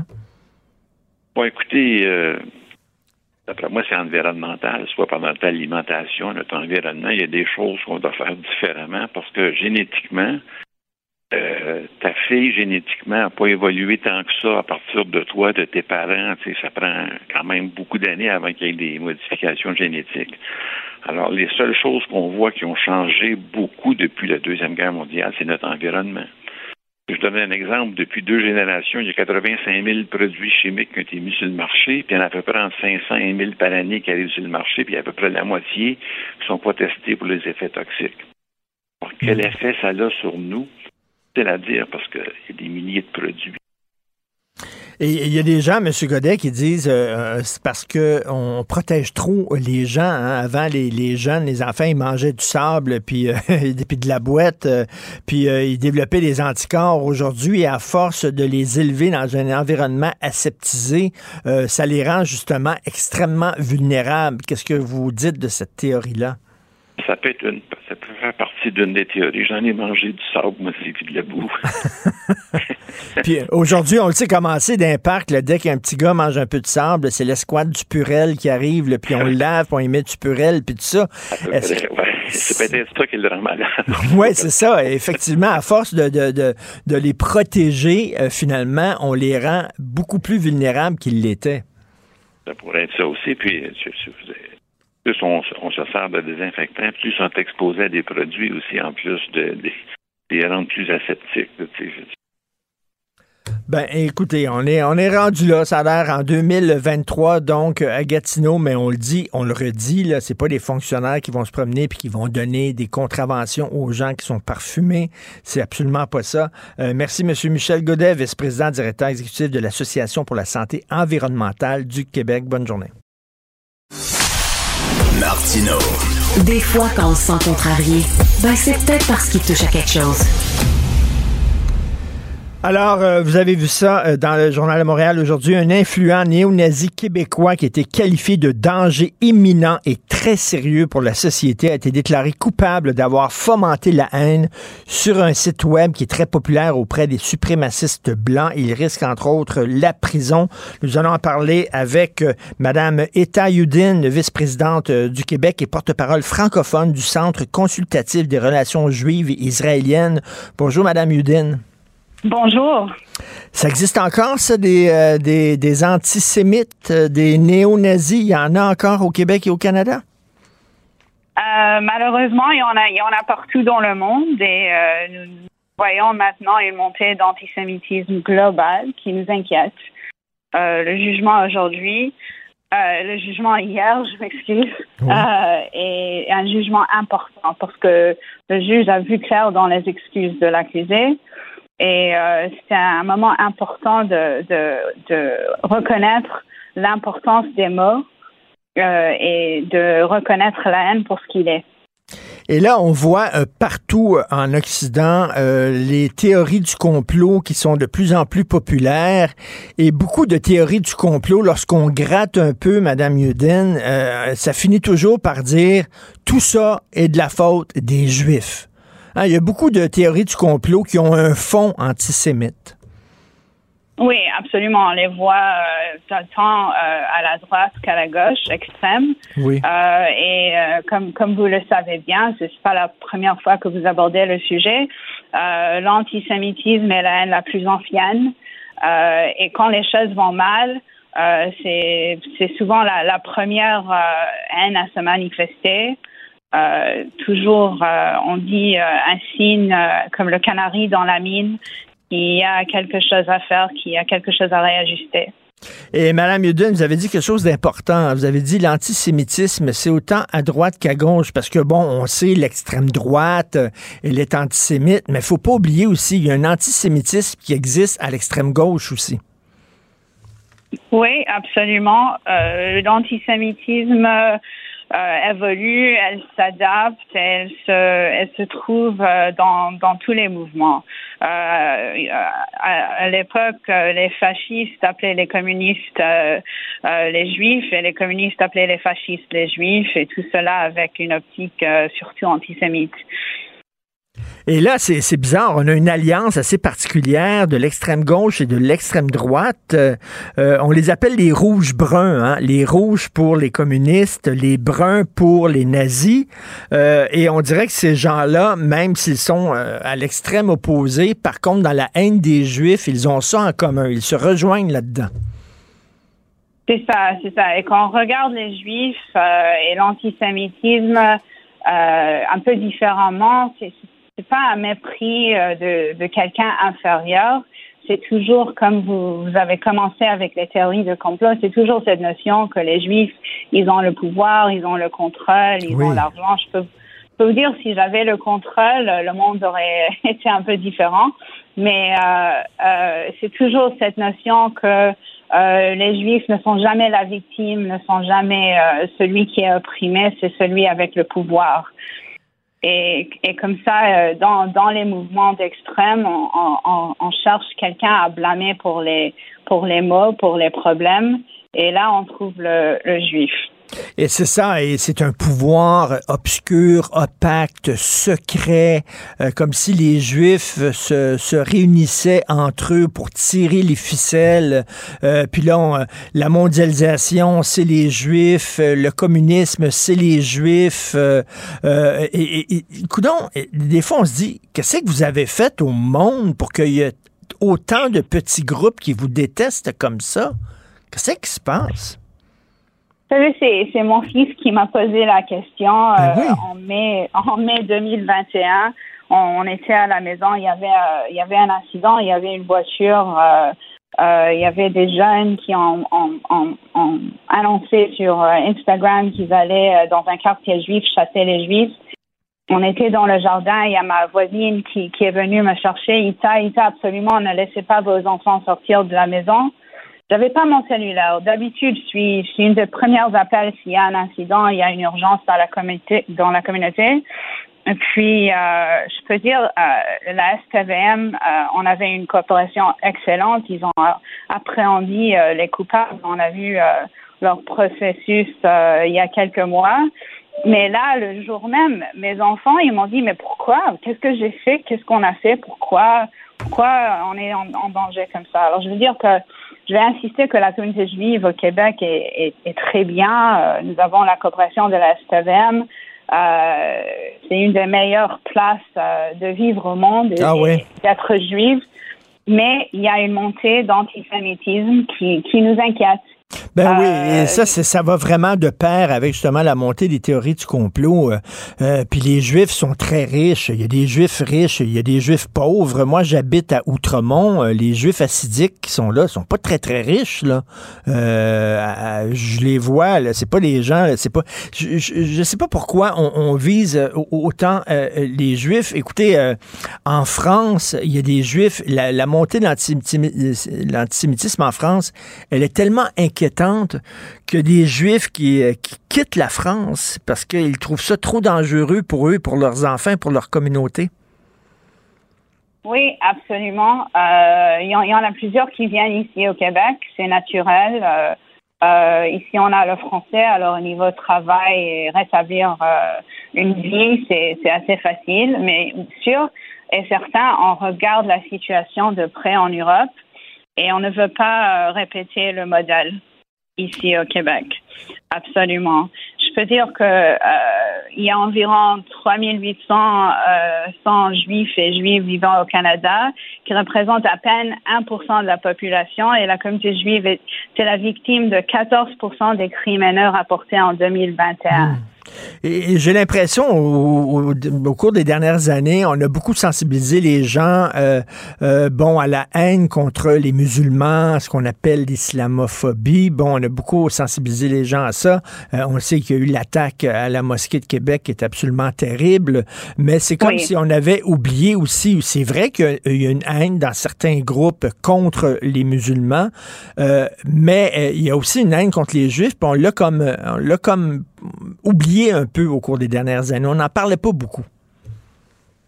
Oui, c'est peut-être une des raisons que le jugement hier est, aussi important parce qu'un discours haineux, euh, la promotion de, la haine et en, effet le négationnisme de, l'Holocauste est illégal maintenant au Canada, mais euh, c'est important qu'un qu'un juge a reconnu euh, cette tentative de, de promouvoir la haine, de promouvoir l'antisémitisme pour ce qu'il était, et, et surtout euh, peut-être par, par accident, mais nous sommes à l'aube euh, de, de la journée internationale euh, de, euh, dédiée à la mémoire des victimes de l'Holocauste, qui est ce vendredi.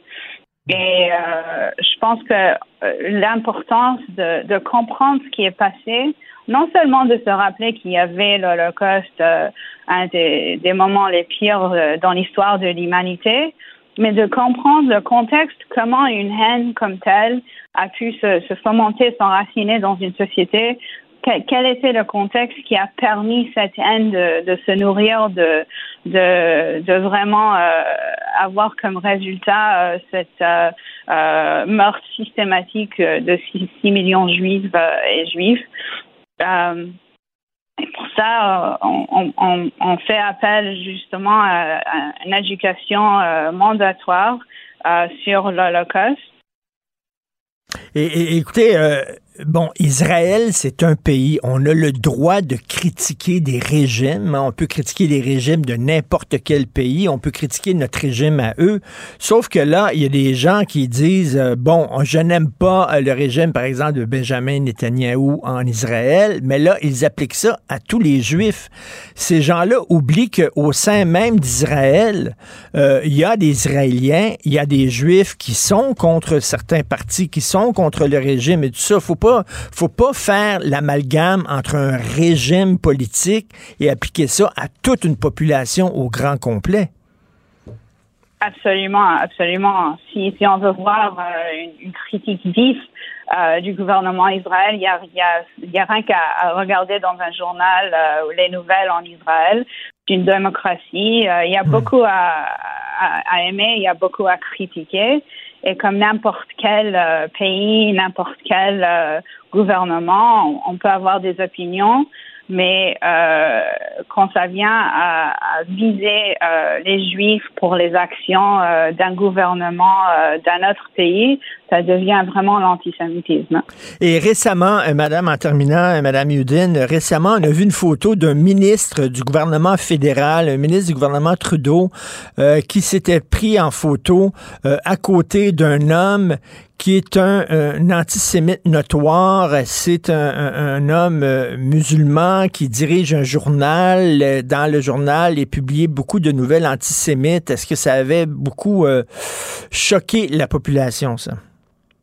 La communauté juive? Euh, regarde, quand, quand, quand on parle de, l'antisémitisme, quand on, parle de, de, de, des gens qui vont promouvoir ces, messages de c'est, c'est vraiment à, tout le monde de, faire ce qu'ils peuvent pour condamner et, euh, et, euh, et euh, appeler l'antisémitisme pour ce qu'il est. Et si je peux revenir un peu aux événements d'hier, c'est ce qui a fait le juge dans sa déclaration, dans son hmm. jugement très, très, très éclairci et, et très, très fort. C'est ça, lui disait que c'était des propos satiriques. Non, je m'excuse, on peut pas écrire n'importe quoi euh, sur les médias sociaux en visant une communauté en particulier. Et là, le juge le rappelé, c'était vraiment un discours haineux envers les Juifs et c'est un crime au Canada, que ce soit envers les Juifs ou envers n'importe quelle autre communauté. Donc, il risque la prison. Merci beaucoup, Madame Etta Udin, vice-présidente euh, du Québec et porte-parole francophone du Centre consultatif de relations juives et israéliennes. Merci, bonne journée. Merci à vous. Banque Nationale est fière de vous offrir ce commentaire économique. Propulsez votre entreprise avec les solutions bancaires et les conseils d'experts en PME. Avec la Banque Nationale, vous êtes en affaires. Visitez bnc.ca entreprise. Te rappellerai que 1,3 milliard, 44 milliards de dollars. C'est beaucoup, beaucoup d'argent. À partir de cet événement-là, il y a eu un point de bascule. Un directeur de la section argent, pas comme les autres. Yves Daou.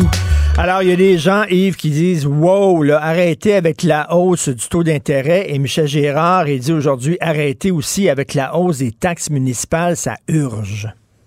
Hey, euh, Richard, tu sais très bien, donc, on parle beaucoup de la question des locataires des loyers, qui représentent 40% de la population, mais on oublie que le reste, 60% c'est des propriétaires de maisons.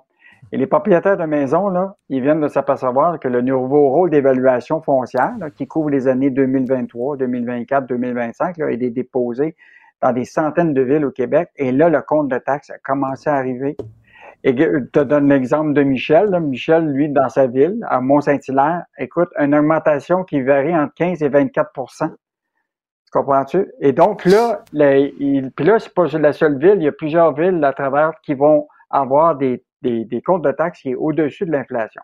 Alors, Michel, ce qui pose comme question, puis c'est pas compliqué, là, c'est si on le fait pour Hydro-Québec, que tu, tu dis ça va être 3% pour les, les tarifs d'électricité, pas plus. Puis là, dans le cas de l'inflation, qui est à 6% au Québec, puis peut-être l'année prochaine va être à, 3 ou 4, là, dépendant de comment va l'économie. Michel, ce qu'il propose, c'est que le gouvernement devrait plafonner les, euh, ben taux de taxes euh, au, Québec parce que quand tu reçois une facture là, de plus que 1000 pièces, tu comprends-tu de plus pour, euh, pour ta propriété? Puis là, on, s'entend pour dire là, que l'évaluation foncière qui est faite, le taux de taxation, puis la question des services que tu reçois dans une ville, il n'y a pas de corrélation bien souvent, là, tu comprends-tu? C'est que tes taxes augmentent, mais tu n'as pas plus de services. Comprends-tu? Ben, c'est ça. Puis là, euh, Michel dit, là, on tente de nous faire dire, oui, l'évaluation de ta maison, l'évaluation de ta maison va augmenter, mais ça n'aura aucun impact sur ton compte de taxes. C'est pas vrai que tu vas payer plus de taxes. Michel, il dit, c'est de la bullshit, ça. Ben voyons donc, on le voit, les comptes de taxes arrivent là, tu sais, ça dépend à quel moment tu le reçois, mais normalement là, mois de février, début mars, tout le monde reçoit leur compte de, taxes. Et là, les gens le voient d'abord leur, leur, taxe augmenter compte tenu du taux de taxation, mais là, tu as toutes sortes d'ajouts. Là. Une taxe supplémentaire pour les ordures, une taxe additionnelle pour ci et ça. Et donc, aujourd'hui, les gens qui sont propriétaires se retrouvent, là, particulièrement là, en, en dehors de la région de Montréal, puis même dans certains euh, arrondissements avec des, des taxes euh, plus élevées. Donc, Michel, ce qu'il propose, c'est tout simplement demander au gouvernement qu'il impose une loi pour plafonner. Euh, parce qu'on s'entend que dans le secteur municipal, là, les employés municipaux, c'est eux autres les mieux payés des fonctionnaires au Québec. Là, hein. ben oui. Écoute, ça gagne euh, beaucoup, beaucoup d'argent. Puis c'est quoi le contrôle des dépenses qu'on a sur les villes? Hein? Fait que je pense que là, il y a vraiment un sujet qui, qui, qui est une euh, cote sensible. Et je te rappellerai que tu sais, la valeur foncière d'une propriété, qui est la façon c'est établi, qui est établie au mois de juillet en 2021 pour les trois prochaines années, la valeur foncière d'une propriété est le prix le plus probable que tu pourrais payer un acheteur lors d'une vente de gré à gré. C'est comme ça qu'ils font l'évaluation. C'est pas la, valeur marchande, mais c'est qu'est-ce que pourrait acheter un, acheteur lors d'une vente de gré à gré pour un immeuble. Écoute, on a, on a fait le portrait de l'évaluation foncière au moment où le marché était le plus élevé. Donc, ben euh, donc là, c'est sûr qu'ils vont ajuster le taux de taxation, mais là, tu sais, chacune des villes joue avec le taux de, taxation. Non, mais c'est comme tu dis, là, on, paye de plus en plus de taxes. Est-ce qu'on a de meilleurs services? Non, absolument pas. Écoute, tout augmente. Comment les gens font pour arriver? C'est un bordel. Tout augmente. Les taxes augmentent, les impôts augmentent, le prix de la laitue iceberg augmente. Tout augmente. Et j'allais, j'allais hier à un spectacle, il y avait Christian Bégin, je pense qu'il a fait cinq gags sur le fait que la laitue iceberg est rendue à 8 pieds euh, c'est un symbole, c'est un symbole, mais tu sais, vraiment, tout augmente. À un moment donné, le contribuable euh, va dire, ben, on n'est plus capable de payer, on ne suit plus. Écoute, regarde, regarde, on a fait l'essence la semaine dernière où il y a quelqu'un qui est, euh, est hier, qui est sorti, qui dit que ça n'a pas de bon sens, qu'une pétrolière hausse de 22 cents le litre en 24 heures son essence. Comprends-tu? 22 cents le litre, ça veut dire que si tu vas remplir ton auto, là, c'est, peut-être 15, 20, 30 pièces de plus, tu comprends-tu? Et là, on dirait que on est résilient. Puis là, à un moment, ça va arriver. Bon, je pense pas qu'on va arriver en France, qu'on va sortir dans la rue. Rappelle-toi des gilets jaunes qui étaient sortis à l'époque. Tu comprends ben à cause du prix du carburant? Euh, mais là, écoute, avec tout ce qui augmente, là, les gens, là, je sais pas comment ils vont faire pour, pour arriver. Mais les gens le font, hein. Concrètement, ils, ils réduisent leurs dépenses, ils regardent ce qu'ils vont couper. Puis, euh, mais dans le cas des taxes euh, municipales, je, suis certain, là, il, va y avoir beaucoup de grogne dans les villes actuellement là, auprès des que, Donc, Michel Gérard dit on devrait plafonner la hausse un maximum de 3% par année. Euh, ça tombe sous le sens, selon toi, est-ce que ça va se faire? Ben non, oublie ça. Là. La réalité, c'est que le gouvernement, à moins, à moins que, tu sais, le, le, gouvernement, tu sais, oublie pas tout le réseau des villes puis des maires, c'est un réseau important pour euh, politique, là, puis tu veux pas avoir les maires contre toi. ben oui. Non. Ça fait que... Non, non, excellente chronique de Michel Gérard, parce que tout augmente sauf les salaires. faut le rappeler, sauf les salaires des gens. Ça, ça n'augmente pas beaucoup. Euh, Alstom qui propose à nouveau un TGV entre Québec et Toronto, c'est un vieux rêve. Ça, se fait des dizaines d'années qu'on entend parler de ça. Enfin, un, train à grande vitesse, est-ce que ça va se faire? Moi, je pense que ça s'approche, là, Richard. Bon, tu sais, c'est le bordel des aéroports. Mais oui. Il manque de pilotes. Euh, écoute, puis euh, de plus en plus, les gens s'aperçoivent que peut-être pour voyager entre euh, à travers le Canada, souvent les lignes aériennes ont laissé tomber des destinations. Fait que là, je pense que l'objectif, c'est d'avoir potentiellement un TGV. Et là, ce qui est intéressant, c'est que le ministère des Transports du Canada a fait justement un appel de proposition d'une certaine façon. Et il y a beaucoup de gens qui se sont montrés euh, intéressés, dont Alstom. Et Alstom, là, je veux juste te rappeler qu'aujourd'hui, qui est une grande compagnie multinationale dans le transport euh, ferroviaire, le principal actionnaire, c'est la Caisse de dépôt du Québec. Hmm. Donc, euh, donc, il faut surveiller ça. Et je te rappellerai aussi qu'on avait écrit là-dessus, c'est que le sous-ministre des Finances, qui s'appelle Michael Sabia, qui a déjà été à la Caisse de dépôt, qui a eu lui-même le projet d'une filiale qui s'appelle CDPQ Infra, tu sais, pour créer un projet public-privé d'infrastructure pour le transport euh, régional avec des, ce qu'on appelle le, le, REM.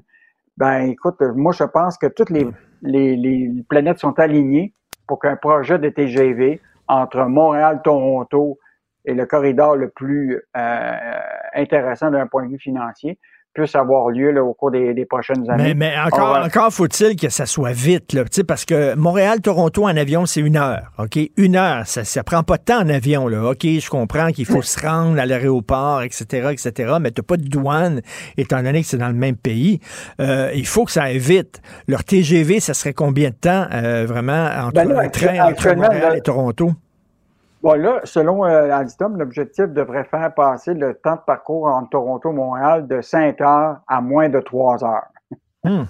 Fait que, bon, et puis là, ça, on parle d'un train là, qui euh, serait au-delà de 200 km à l'heure, autour de 200 km à l'heure. Mais il y a des trains qui vont bien plus vite que ça en, Europe. Euh, donc, euh, moi, j'ai l'impression que ce, ce projet-là là, commence à, à vraiment à, à, prendre forme parce que tu vois tous les, intérêts qui se, qui, se, qui se positionnent. Et déjà que le ministre, le ministre des Transports, euh, Edgar Bras, qui a déjà annoncé la création d'une filiale de Via Rail pour gérer le projet. Alors là, quand tu crées une filiale, là, puis qui va avec son propre conseil d'administration, écoute, il y a une ancienne dirigeante d'Hydro-Québec qui s'appelle Marie-Josée Nadeau, qui a été nommée vice-présidente du conseil d'administration de cette entité-là, de la filiale, qui, qui, qui est là. Donc, euh, moi, je, je vois, là, Richard, là, qu'il y a beaucoup de mouvements autour de ce projet-là. Euh, Puis je pense que euh, Via Rail va, va c'est l'entité qu'on le connaît aujourd'hui. Parce que c'est sûr que ceux qui vont prendre ce projet-là, là, ils vont financer le projet, ils vont l'opérer. Ça va devenir un, un, projet privé.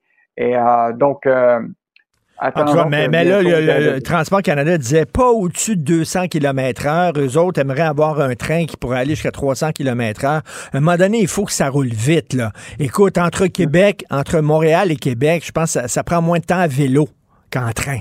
Montréal et Québec, c'est lent. As-tu déjà pris euh, Richard, as-tu déjà pris de TGV en France? Oui, oui, c'est hallucinant. c'est incroyable. Avec euh, un pays d'une densité comme ça au Canada, là, pour ben oui. totalement.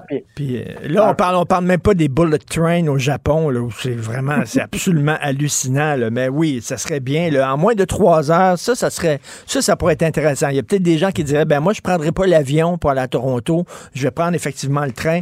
Et très rapidement, un poids lourd pris en otage, Yves. Ah, écoute, c'est un fait totalement inusité, Richard. Il faut que tu lis cette histoire-là de ce matin de Julien McAvoy. Écoute, un camionneur qui prend le champ avec son, son camion pour, éviter un, accident avec un automobile.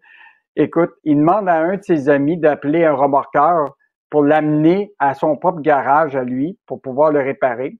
Le remorqueur vient chercher son camion, mais au lieu de l'amener chez son ami, il l'amène à son propre lieu puis il prend en otage son camion, puis il dit tu me, tu, je te le redonnerai pas tant aussi longtemps que tu ne payes pas la, une facture salée. Mais il dit moi je suis prête, moi je veux pas que tu charges ça, je veux plutôt que tu utilises tes assurances parce que tes assurances vont, vont payer plus cher. Tu comprends-tu? Je risque d'avoir plus d'argent. Le gars, il se fait prendre là, fait qu'il a déposé un document en cours actuellement, euh, une injonction interlocutoire pour ramener son camion parce qu'actuellement, il perd beaucoup d'argent, ça peut même l'amener à faillite. Donc, euh, dans le domaine du camionnage, là, Richard, c'est un peu le Far West des fois. Ben oui. Surveille ton, surveille ton remorqueur qui ne te prenne pas ton auto pour l'amener dans la fourrière. Là. Écoute, 39 euh, jours, là, puis il n'y a toujours pas son camion. Lui, il perd de l'argent pendant ce temps-là. Euh, alors, c'est à lire dans le Journal de Montréal. Merci beaucoup, Yves Daou. On se reparle demain. Salut. À demain. Joignez-vous à la discussion. Appelez ou textez le 187 Cube Radio 1877 827 2346. Youpi! Oui, bon, d'accord. Ouais, puis d'un côté, évidemment, bon communicateur, mais de l'autre côté, communiquer quoi au juste? Et pourtant... Un sociologue, pas comme les autres. Joseph Facal. Alors, euh, Joseph, euh, bon, euh, le fédéral veut limiter le recours à la clause nonobstant. Il y a des gens comme François Legault qui disent que c'est une attaque frontale contre les droits du Québec. Il y en a d'autres comme Stéphanie Gramont de la presse qui dit ben c'est tout à fait normal qu'on demande à la Cour de mieux encadrer le recours à la clause nonobstant. Par exemple, en Ontario, on est allé beaucoup trop loin. On a utilisé cette clause-là pour empêcher des fonctionnaires d'exercer leurs droits de grève Qu'est-ce que tu en penses? Quand François Legault dit que c'est une attaque frontale euh, contre le Québec et aussi contre les autres provinces, euh, même si évidemment c'est le Québec qui est principalement visé, il a raison. Mais là où je ne suis pas d'accord avec François Legault, c'est que moi je trouve que c'est une bonne affaire. Et je t'explique pourquoi. Moi je trouve, Richard, que fuir le réel c'est jamais bon. À un moment donné, le réel refoulé, il revient et il te force à dévoiler tes cartes, il te force à assumer tes responsabilités. C'est toujours préférable de vivre dans la clarté. Et l'offensive que Justin Trudeau lance, elle va forcer François Legault à dévoiler ses cartes. Permets-moi juste un instant de m'expliquer. Au cours des trois, quatre dernières années, tu as deux événements importants qui sont survenus. D'abord, tu as la pandémie qui a détourné l'attention des autres enjeux. Et ensuite, le gouvernement Legault a voté deux lois minimalistes, 21 laïcité, 96 langue française, qui lui ont permis de se donner une espèce de vernis nationaliste à peu de frais. Et ces deux événements-là, la pandémie et le duo 21-96, ont en quelque sorte créé une illusion, une hypnose, cette idée que il est possible d'être authentiquement nationaliste québécois à l'intérieur du Canada. Eh bien, cette illusion, cette hypnose, elle vient se fracasser. Là, Justin Trudeau, au fond, dit à François Legault, je vais le coller ton bluff. Si t'es pas d'accord, tu sais ce que t'as à faire. Et il fait le pari que François Legault et le Québec vont s'écraser parce que le gouvernement Legault a renoncé à tout rapport de force. Maintenant, bon, pour le reste, tu viens de faire référence à euh, un éditorial de la presse. J'ai pas le goût de m'apesantir là-dessus. si ce n'est pour dire, Richard, si ce n'est pour dire que je me rappelle d'une certaine époque où on nous avait dit que la presse devenue OSBL et Poste des Marais allait changer. Ah ouais. Mais les tribunaux, c'est pas, c'est pas Justin Trudeau. Là. Les juges sont indépendants. Qui te dit, toi, que la Cour suprême va faire ce que le fédéral dit? Euh, bah, premièrement, je n'ai aucune garantie, mais non, les, tribunaux ne sont pas si indépendants que ça. Les juges sont nommés par euh, le gouvernement fédéral. Quelles sont les chances, Richard? Quelles sont les chances, Richard, que le gouvernement Trudeau nomme juge à la Cour suprême un juriste qui s'opposerait à l'idéologie euh, multiculturaliste et qui, par exemple, trouverait qu'il euh, y a des droits provinciaux qui euh, sont intouchables. Non, on nomme les juges. C'est d'une certaine façon peut-être un peu moins grossier ici que leur dénomination aux États-Unis à la Cour suprême, mais la Cour suprême du Canada, elle est politisée. Et si tu fais l'historique de ces euh, décisions, pour reprendre les mots de je ne sais trop quel ancien leader souverainiste, je me rappelle pas si c'était M. Lévesque ou M. Parizeau, elle est comme la tour de Pise. Elle penche, oui, toujours du même côté. OK. Toi, tu fais, toi, tu fais le pari, euh, Joseph, en disant c'est une bonne chose, ça. Euh, au moins, c'est clair. C'est carte sur table, c'est clair. Ils nous mettent un carcan. Et là, c'est une bonne chose parce que M. Legault, euh, il va réagir et les Québécois vont réagir avec lui. Michel David, aujourd'hui, dit les Québécois vont s'écraser. Ils ah, vont s'écraser. Ah, il est tout à fait possible il est tout à fait possible que les Québécois s'écrasent. Mais à cela, j'arrive dans un instant. C'est fondamentalement positif parce que, au fond, il y a un vieux serpent de mer, il y a un vieux mythe, il y a un monstre du Loch Ness en politique québécoise. Tout le monde en parle, mais personne ne l'a jamais vu, et c'est la troisième voie. C'est-à-dire que on pourrait être une province un peu différente, avec plus de pouvoir, vraiment nationaliste, mais sans aller jusqu'à claquer la porte. Ben, François Legault, il a surfé sur la possibilité de cette troisième voie, comme d'une certaine façon Mario Dumont et l'a DQ jadis. Eh bien, moi, je suis de ces vieux dinosaures qui pensent que tout cela n'est qu'un mythe. Au fond, il y a deux avenues. Ou bien tu claques la porte et tu fais l'indépendance, ou bien tu prends le Canada tel qu'il est, avec ses qualités et ses défauts. Il n'y en a pas de troisième voie. Eh bien là, je pense qu'on arrive à un moment où ça, ça va se clarifier. Deuxième volet de ta question. Là, comment va réagir le peuple québécois?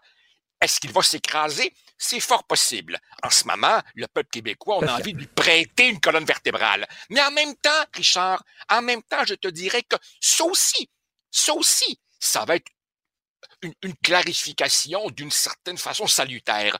Où en est notre peuple?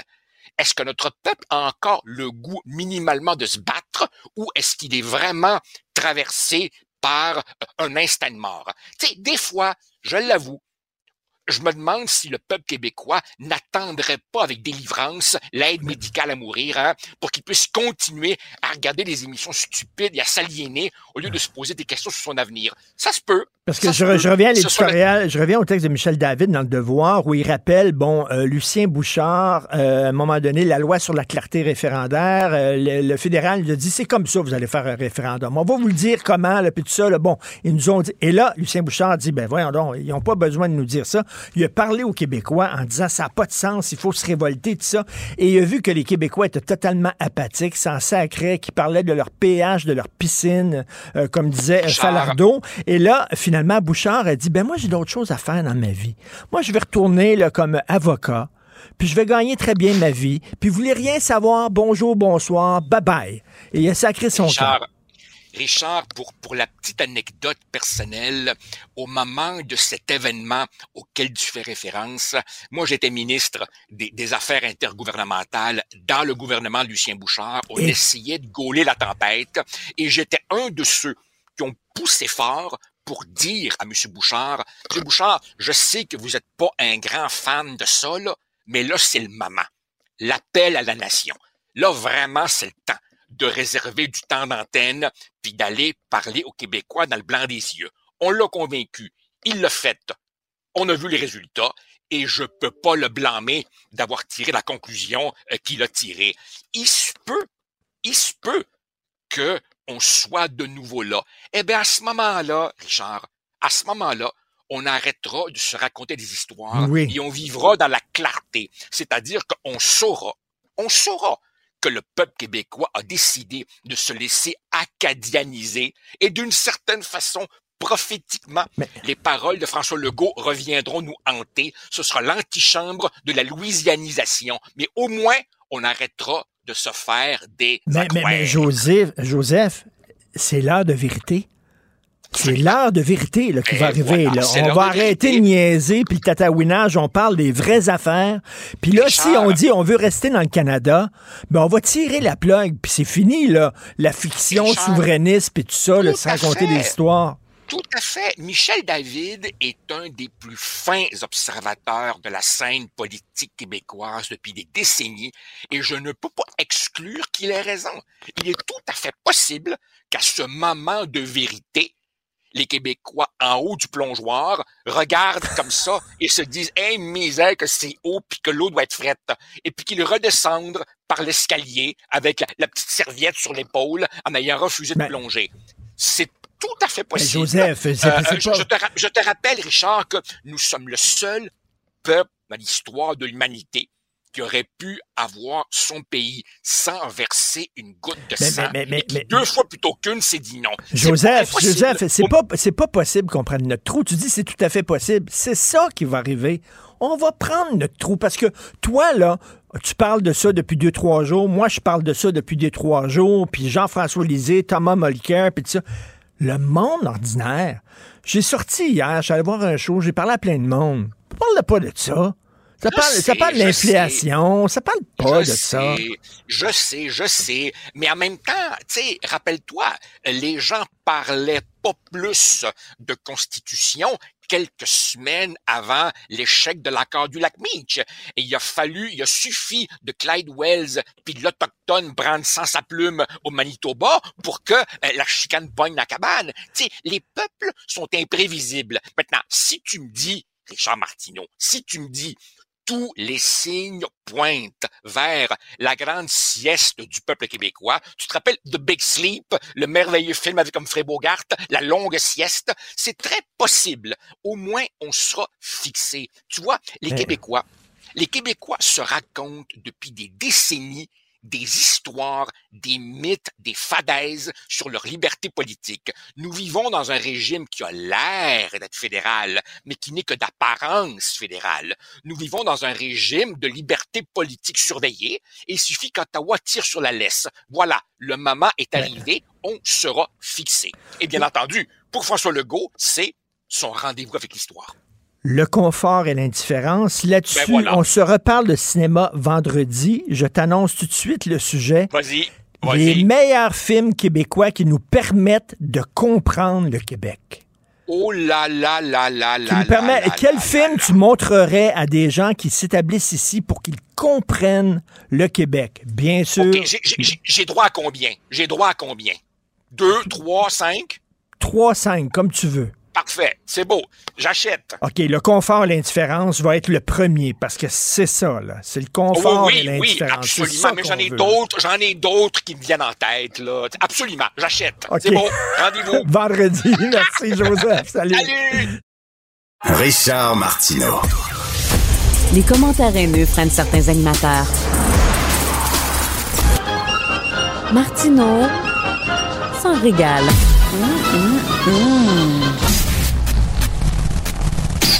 Alors, hein, selon des données euh, recueillies par euh, la presse dans certaines régions du Québec, c'est presque 50% des étudiants de secondaire 5 qui coulent leur examen de français écrit. La situation est telle que les cégepiens réclament un test diagnostic euh, en français à l'arrivée au cégep afin que ceux qui en ont besoin s'inscrivent à un cours de renforcement en orthographe au tout début de leurs études collégiales. On va en parler, entre autres, avec Luc Papineau, enseignant de français au secondaire. Bonjour, Luc.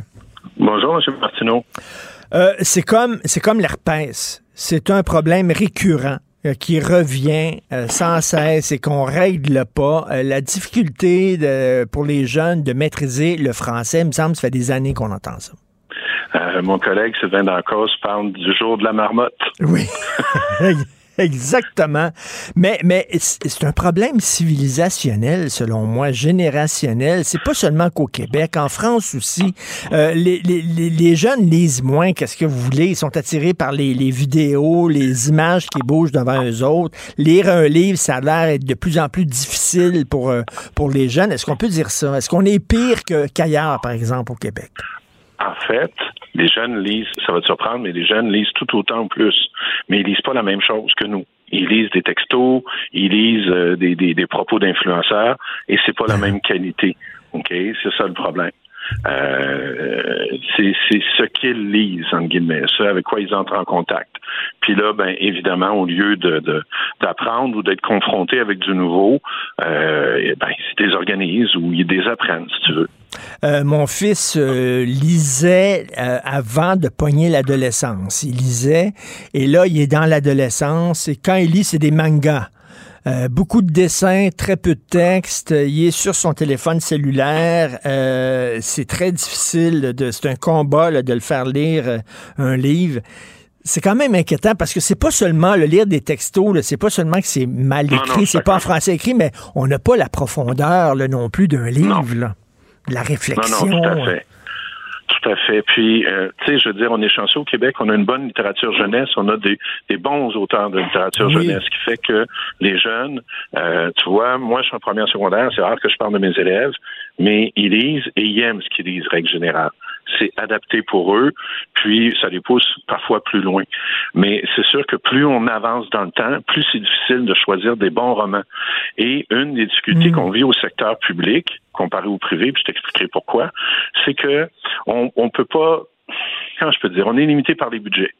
Donc, dans une école, quand tu rentres comme enseignant, il y a des séries de romans qui existent déjà, puis tu dois travailler avec elles. Oui, tu peux acheter des nouvelles séries, mais tu peux pas en acheter pour chaque prof. Donc, tu vas travailler avec euh, des fois des ouvrages qui, qui correspondent plus au goût, aux intérêts des jeunes.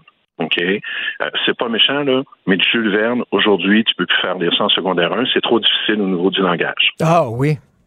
Ah oui. Donc, euh, on a de la difficulté à trouver, pas à trouver, mais à acheter, à acquérir des, des, des, des œuvres qui correspondraient plus peut-être aux intérêts des jeunes. OK? Ça, c'est la première difficulté. C'est plate, mais c'est ça. Et par contre, au privé, ben, c'est les parents. On peut, on, on peut obliger au privé les parents à acheter des romans. Fait que si j'étais prof au privé, je pourrais choisir chaque année des séries de romans de mon choix que j'aimerais totalement. Au public, on est contraint par les romans dont on dispose à l'école. Il y en a parfois des bons, il y en a parfois des moins bons, disons. Et c'est dur de vendre comme enseignant un roman auquel tu crois pas ou un roman auquel tu trouves pas d'intérêt. Ben oui, mais comment ça se fait? On ne donne pas la marge de manœuvre aux professeurs? Toi, tu es prof, tu connais tes étudiants qui sont devant toi. Tu sais que si j'arrive avec tel livre, je vais pouvoir les accrocher. C'est plate qu'on te donne pas la marge de manœuvre comme prof. Mais en même temps, on va revenir à c'est du budget. C'est ça, mais c'est-à-dire tu, que... tu- tu vois ma réponse comme elle est courte, hein, elle est plate, hein? C'est du budget. Là, dans, dans le prochain, dans les mesures que va annoncer M. Drainville, il va annoncer au primaire un budget de 300 dollars pour acheter des livres. Au primaire, ça tombe bien, c'est un groupe, un prof, on va dire une vingtaine d'élèves, un certain budget pour acheter des livres. Il n'y a rien au secondaire, là. Et tu dis que, c'est-à-dire que le gouvernement ne prend pas le bœuf par les cornes. On ne fait pas ce qui, doit être fait pour essayer de renverser la tendance.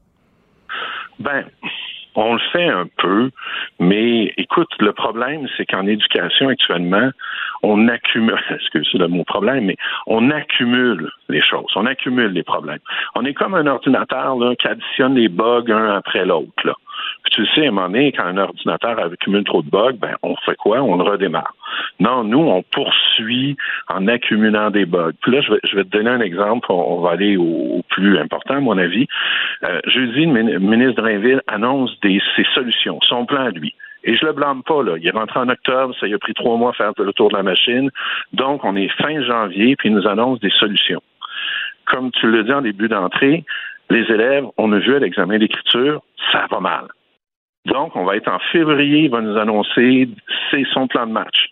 En février, calcule trois à quatre mois pour que ça descende. Oh, on est rendu en juin. Donc, on a une année qu'on a gaspillée. je vais être un peu dur, mais quand le ministre Berge, en septembre, il était ministre, mais il était peut-être trop occupé avec les élections, je ne sais pas. La seule chose qu'il a annoncé, c'est une plateforme numérique qui n'est pas encore effective. Donc, une plateforme numérique pour aider les élèves à la réussite. Depuis septembre, il n'y a rien dans les écoles pour assurer la réussite des jeunes.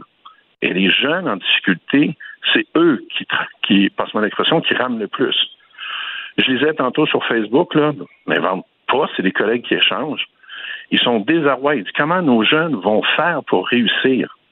Et dis-toi que la mesure qu'on a vue en français, en cinquième secondaire, elle a été obtenue par la loi d'accès à l'information. Le gouvernement est obligé de le dire, ça.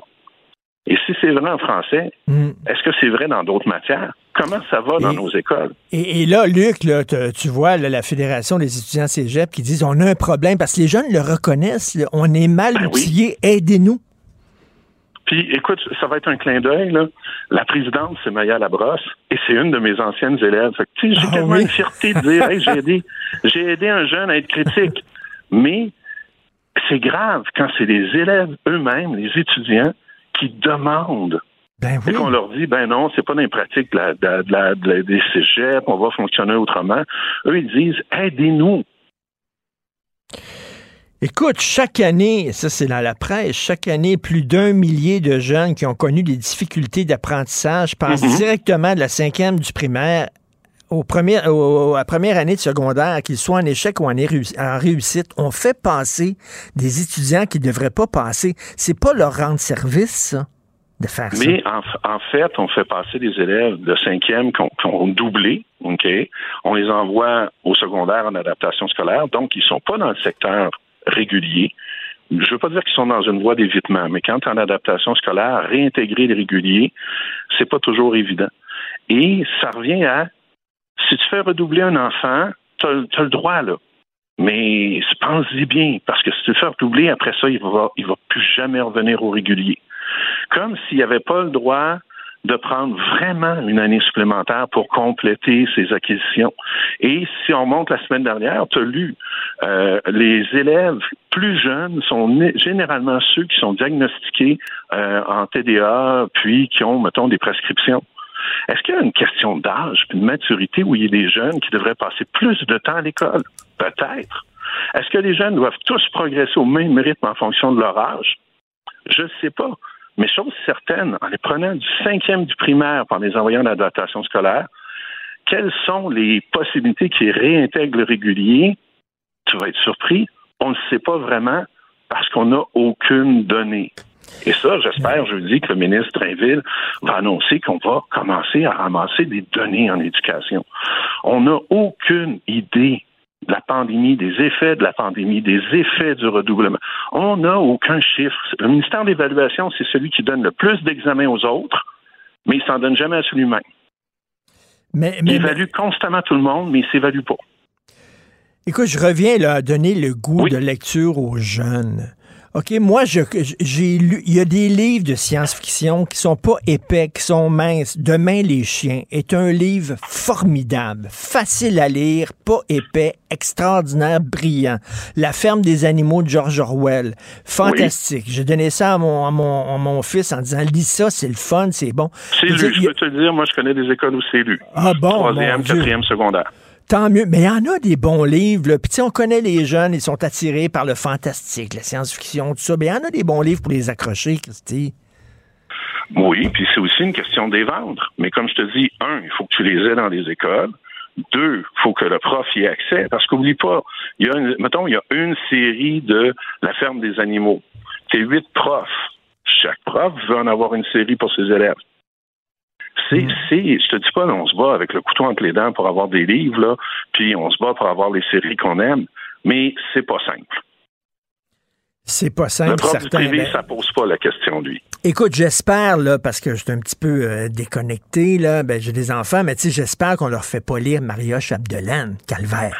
J'espère. Écoute, ça, c'est- c'est un autre débat, mais tu sais qu'il y a des gens qui veulent qu'il y ait une liste obligatoire. OK? Puis, tu vois la contradiction. C'est qu'on veut que les jeunes lisent, mais après ça, on va leur dire voici ce qu'ils doivent lire. Puis Maria Chapdelaine, c'est pas méchant, là. Euh, mais c'est collégial.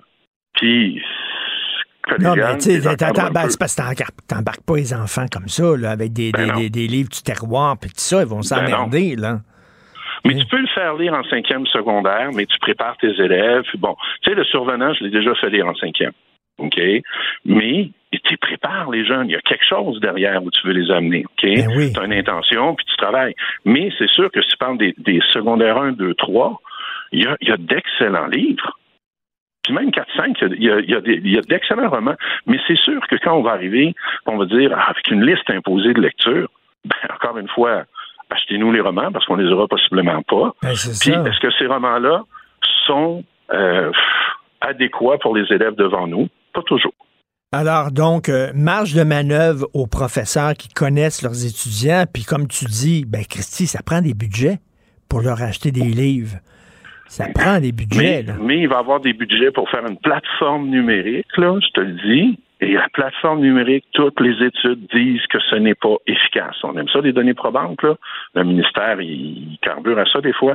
On le sait que c'est pas efficace. La dernière, et puis une des preuves, c'est qu'on en a fait une, un programme de tutorat, puis euh, M. Robert, j'ai instauré un programme de tutorat, et on lui a dit, ça marchera pas. Pas sous sa forme que tu le présentes.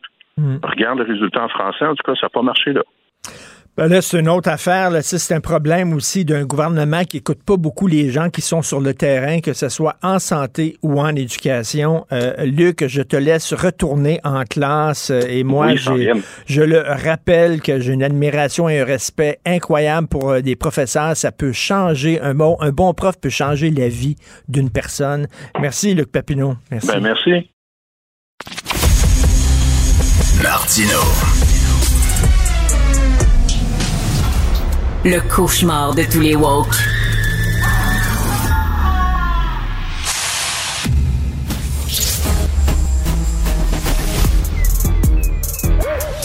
Mathieu Bocoté. Il représente un segment très important de l'opinion publique.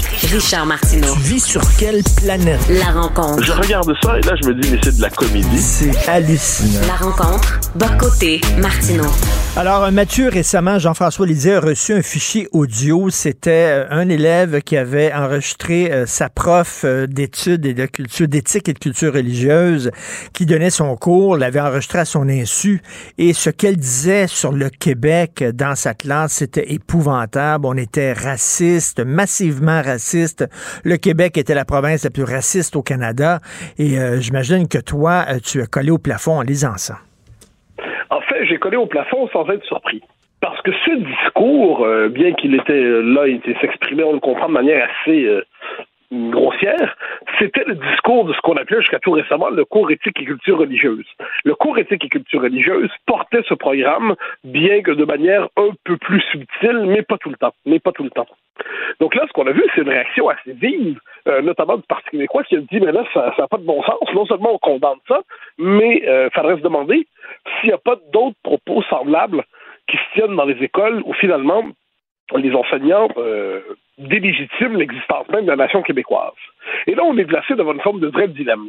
C'est-à-dire, d'un côté, et je suis le premier à avoir ce réflexe-là, j'ai pas envie de, de voir une espèce d'État qui contrôlerait le contenu de tout ce qui s'enseigne dans les classes, ainsi de suite. Ça, ça, ça va de soi. De l'autre côté, si un tel propos était tenu à l'endroit de n'importe quelle minorité, ça provoquerait un scandale, puis on dirait ce professeur-là est absolument pas qualifié pour enseigner, il ne doit pas enseigner, ainsi de suite, puis on dirait c'est un scandale. Donc, ah, pourquoi est-il possible de dire des. Pourquoi, autrement dit, il est possible de vomir sur le Québec, mais euh, sans que ça provoque de scandale. Mais si on touche à n'importe quelle minorité, ça en touche euh, ça fait un scandale, premier élément. Puis de l'autre côté, de l'autre côté, je pense que c'est là l'élément central, c'est moi j'ai toujours souvent dit j'ai pas envie que l'école fasse de la propagande souverainiste d'aucune manière. Mais je veux pas non plus qu'elle fasse de la propagande néo-féministe ou multiculturaliste ou écologiste et ainsi de suite.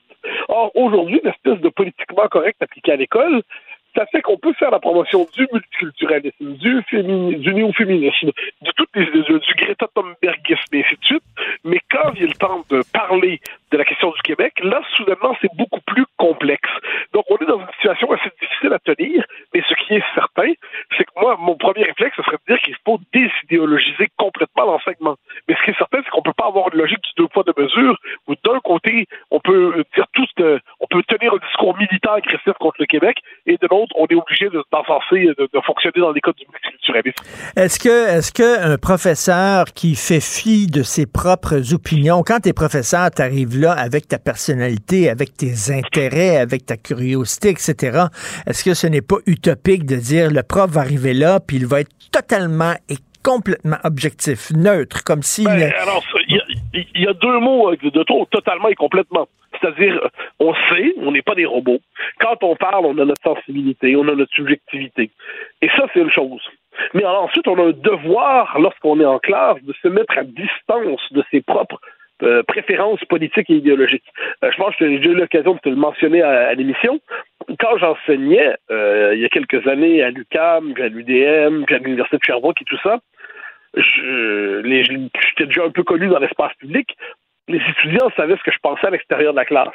Mais je me faisais toujours un devoir, je dis pas que je réussissais, mais je me faisais un devoir de, dans ma classe, de me mettre à distance de mes propres convictions et et de, lorsque j'enseignais, par exemple, une théorie à laquelle j'étais en désaccord, avec un désaccord complet, j'essayais de la rendre convaincante. C'est-à-dire, si je faisais la présentation des travaux de Jürgen Habermas, par exemple, un philosophe qui est un adversaire de l'idée de nation, j'essayais de rendre Habermas convaincant. Quand j'enseignais Pierre Elliott Trudeau, j'essayais de rendre le point de vue de Trudeau convaincant. Et ainsi de suite. Donc, ça ne veut pas dire que, moi, je disais souvent aux étudiants, ça c'était mon, mon biais, je disais, il y a une chose, on va tenir pour acquis que le Québec existe. J'ai pas envie de vous faire la démonstration de l'existence du Québec, il existe. Ensuite, il y a plusieurs avenirs possibles, plusieurs orientations possibles, plusieurs grilles de lecture possibles, mais on va tenir compte d'une certaine réalité de base. Ensuite, des désaccords sont possibles. Et j'avais toujours un certain plaisir quand des enseignants venaient me voir, des étudiants venaient me voir en disant On sait que vous êtes souverainiste, mais ça paraît pas dans le cours. Bon, ben, merci, je, je le prenais très bien, j'en étais heureux. Cela dit, cela dit, tu as tout à fait raison, on peut pas transformer des profs en robots. Mais il y a une différence entre être un robot et être un militant qui crache une propagande, quelle qu'elle soit. Euh, toi, bon, euh, écoute, ça te choque, mettons qu'un professeur ferait la promotion en classe de la théorie du genre ou, je sais pas, de la lutte au changement climatique ou quoi que ce soit. Est-ce que tu serais autant choqué si un professeur, un professeur en classe faisait la promotion de la souveraineté, l'importance de la nation, etc.? Bien sûr. Ben, ça dépend ce que tu De la souveraineté, évidemment. La souveraineté, c'est pas à l'école à expliquer aux enfants s'ils doivent être pour l'indépendance ou non. Ensuite, c'est pas la promotion de la nation, il y a l'existence de la nation.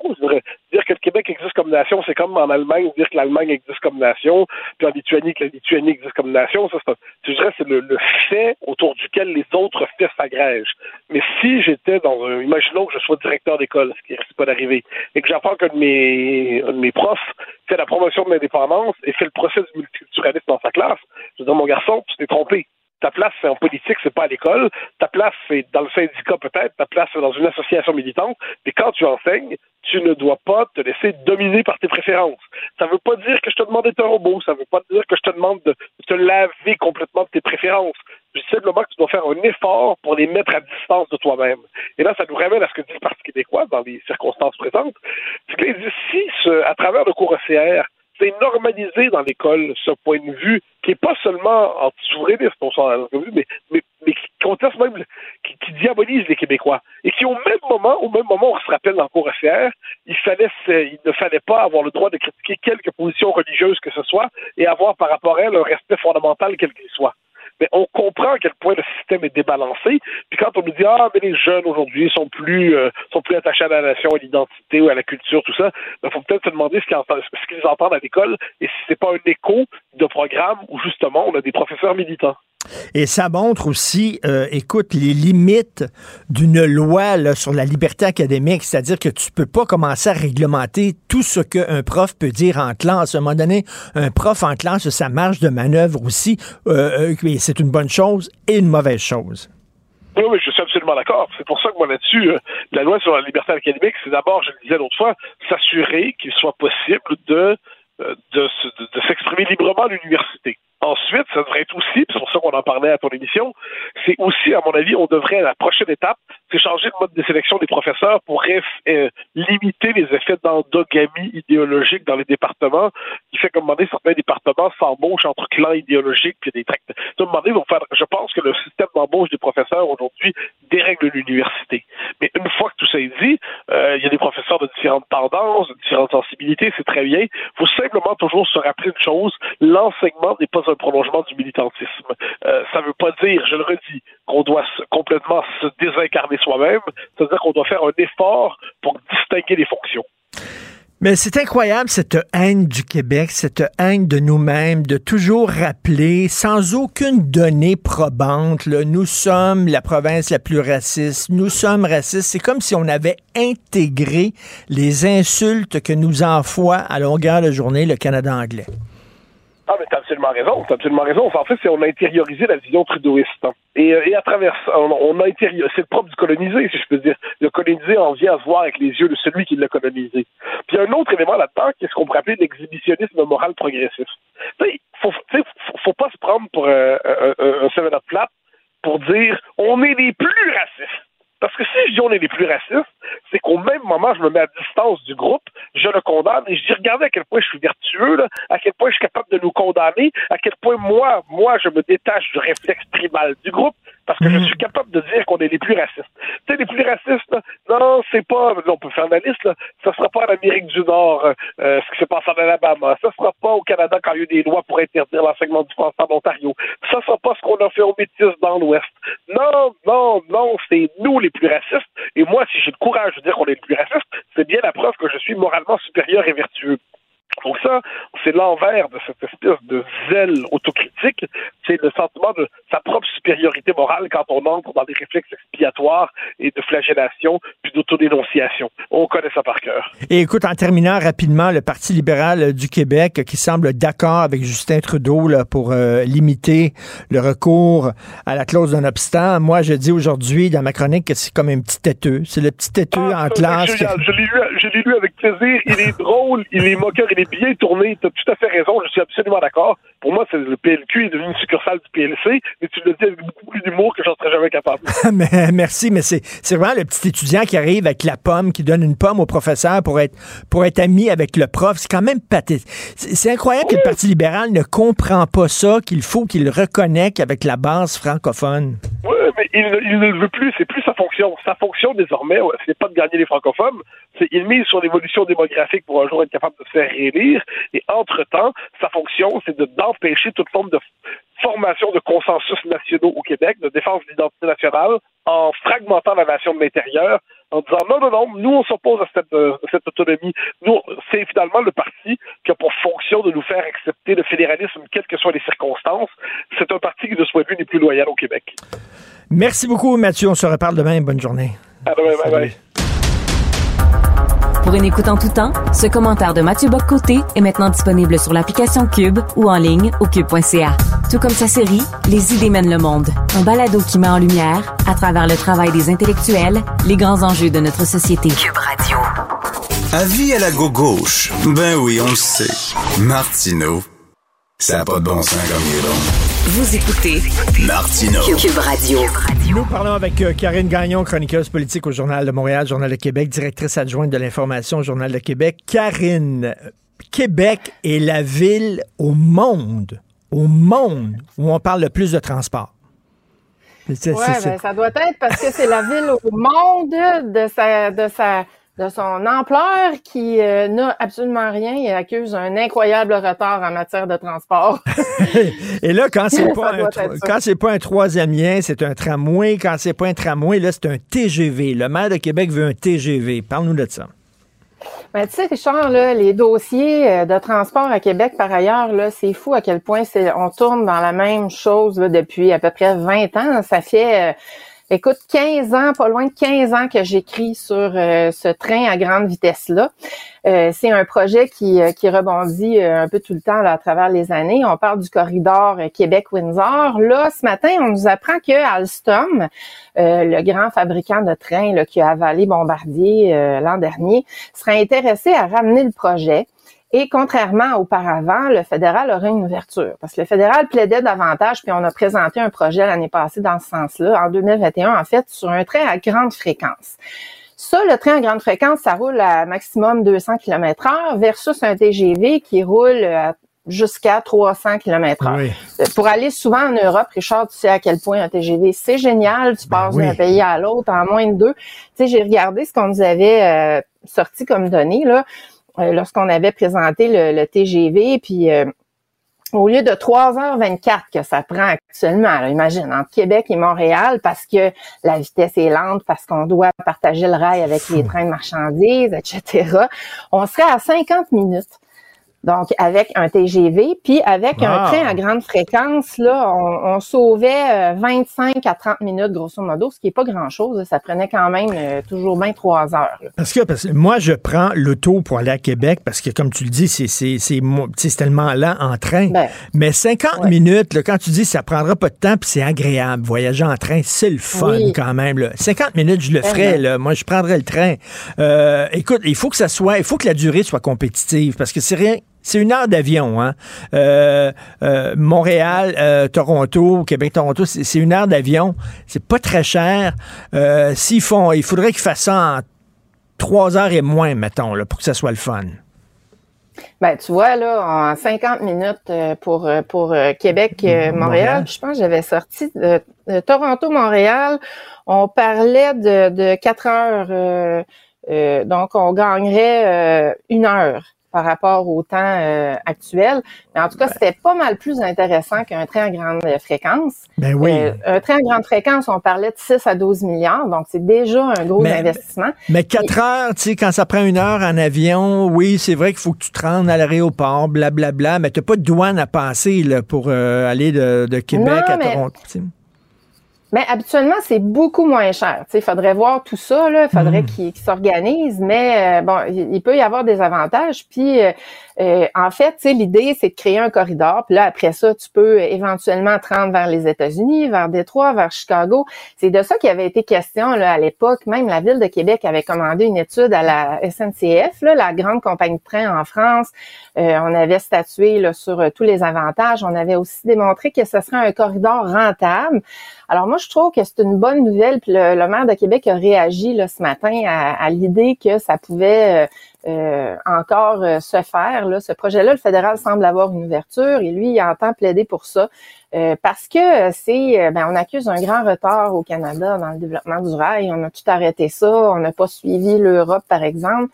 Et puis, euh, ben, c'est un, un, grand projet de, de société là, qui se développe à long terme. En fait, là, c'est tu Richard, le Canada est le seul pays du G7 qui n'a pas de TGV. Ben, écoute, justement, je voulais t'amener là-dessus. On est en retard pour le train au Canada. Ça n'a pas de maudit bon sens. C'est un des plus grands territoires au monde avec la Russie. Puis pour le train, oublie ça, là. Complètement. Puis, euh, tu sais, c'est pourtant le train au début de notre histoire, ça faisait partie de notre développement. Euh, puis à un moment donné, ça s'est tout arrêté, ça a été privatisé, ça, ça, ça s'est complètement effondré. Puis aujourd'hui, là, tu sais, quand on, prend, on utilise les trains, c'est pas toujours génial l'expérience qu'on a. Là. Parfois, les, euh, les véhicules sont très vieux, sont pas confortables. Tu as l'impression d'être assis sur un banc de bois quasiment. Là. Donc, euh, tu sais, je pense qu'on est sérieusement dû. Puis tu sais, c'est un moyen de développement économique. Là, tu sais, faut pas juste le voir pour pour, euh, pour ce que c'est en soi, pour ce que ça coûte, c'est tout ce que ça peut avoir comme retombée qui est intéressant. Et tu as, Euh, raison, donc, entre les c'est trains service- canadiens puis les trains européens, là, là-bas, c'est vraiment confortable. Ici, c'est encore le petit train du Nord. Là, les, les- les trains qu'on Ah. prenait pour aller dans les Laurentides. Là, je veux dire, en, en Ah, ben, si t'es chanceux, tu pognes des véhicules plus neufs, là, mais si t'as le malheur de tomber sur des, des vieux rafios, puis il y en a euh, pas mal, c'est pas super confort, là. Euh, les cégepiens qui réclament un test de français, les cégepiens qui crient à l'aide, qui disent on a- vous nous avez mal outillés, on ne maîtrise pas notre langue, puis là on arrive au cégep, on n'est pas bon. Pouvez-vous s'il vous plaît nous tester, puis ceux qui ont besoin d'aide, ben leur donner des cours. Écoute, il faut, faut les entendre les cégepiens ce qu'ils nous disent. T'as rendu compte, Richard, que c'est rendu que c'est les jeunes qui disent Hey, aidez-nous mieux, faites ça mieux pour, pour prévenir finalement. Attendez pas qu'on qu'on coule les tests, puis euh, faites, euh, faites de la prévention. Puis la Fédération des Cégeps dit Bon, on est content de savoir qu'ils veulent de l'aide, mais il y a peut-être d'autres moyens. Sérieusement, là, moi, je, je comprends pas qu'on arrive, par exemple, à l'université, là, on parle du cégep, mais qu'on arrive à l'université puis que des étudiants savent pas encore écrire le français puis qu'ils coulent des tests.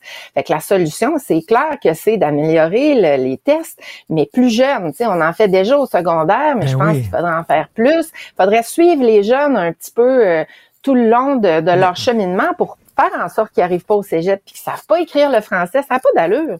Mais écoute, je, reviens toujours avec cette image-là, euh, c'est vraiment essayer de lutter contre un courant qui est tellement fort. C'est comme arriver, essayer de te mettre dans le plein milieu du fleuve, les bras en croix, puis essayer d'arrêter le courant.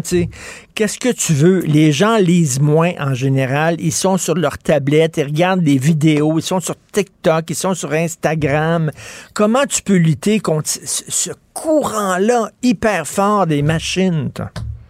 Ben écoute, je pense que si ça vient pas de l'éducation, de nos bancs d'école, Richard, ça viendra pas de nulle part. Il faut que ça parte de là. C'est son rôle au système d'éducation de faire ça, d'apprendre le français adéquatement. Euh, il faut utiliser d'autres méthodes. Euh, visiblement, ça rejoint pas euh, certains jeunes. Mais tu sais, quand c'est rendu que c'est les jeunes qui le réclament, qui réclament plus de moyens pour les aider, puis pour être plus préventifs, pour être plus en amont, pour éviter que euh, on se plante rendu au cégep et à Ben l'université. Je veux dire, ça me parle. Moi, je trouve ça quand même encourageant. Je me dis que euh, ça veut dire qu'il y a de la volonté là, de la part des jeunes quand même d'apprendre.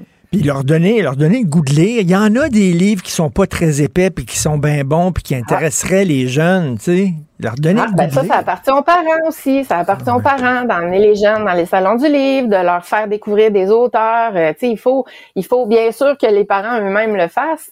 Euh, mais si ça vient pas des parents, ben ça doit venir du système d'éducation, de, de proposer différentes offres, puis de les allumer là-dessus sur euh, le voyage mental que ça permet de faire, de lire. Euh, Ben oui. C'est clair que pour apprendre une langue, la, la lecture euh, puis l'écriture, c'est c'est la base.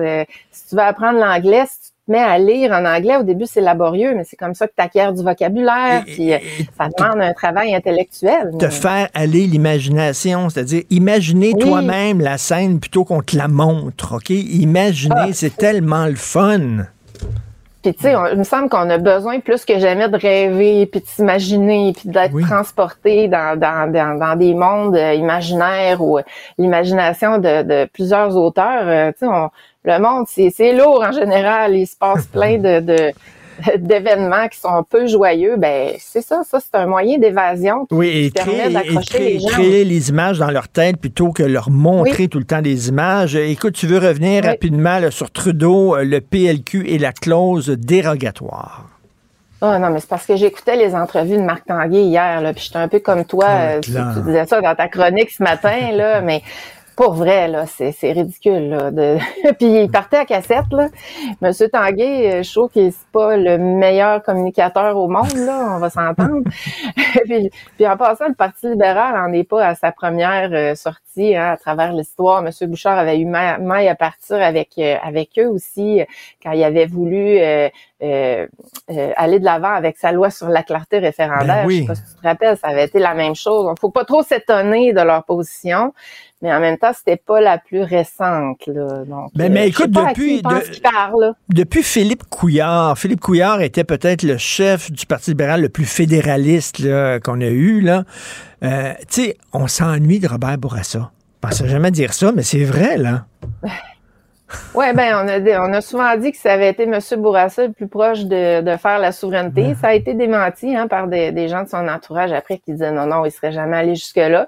Mais quand même, le Parti libéral fait juste s'éloigner dans les années récentes là, des, des Québécois francophones. Puis en tout cas, Ben on oui. se demande à qui il parle vraiment quand on écoute des déclarations comme ça, parce que c'est clair que M. Trudeau, en s'attaquant à la clause dé- dérogatoire, il a beau dire qu'il s'en prend pas au Québec. C'est sûr que c'est plus le Québec qui va l'utiliser. Peut-être que la clause n'a pas été tu- toujours à bon escient. Tu sais, Doug Ford l'avait utilisée pour essayer d'interdire les, les grèves d'enseignants. Bon, est-ce que c'est la bonne façon?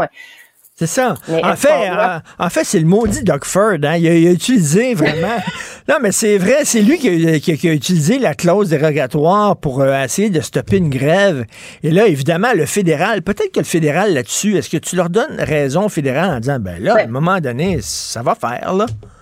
Ben, peut-être, mais dans, dans ce cas-là, ça serait de recadrer dans des discussions. Mais c'est sûr que si on essaie de faire se prononcer la Cour suprême, c'est le Québec que ça va toucher avant toute chose.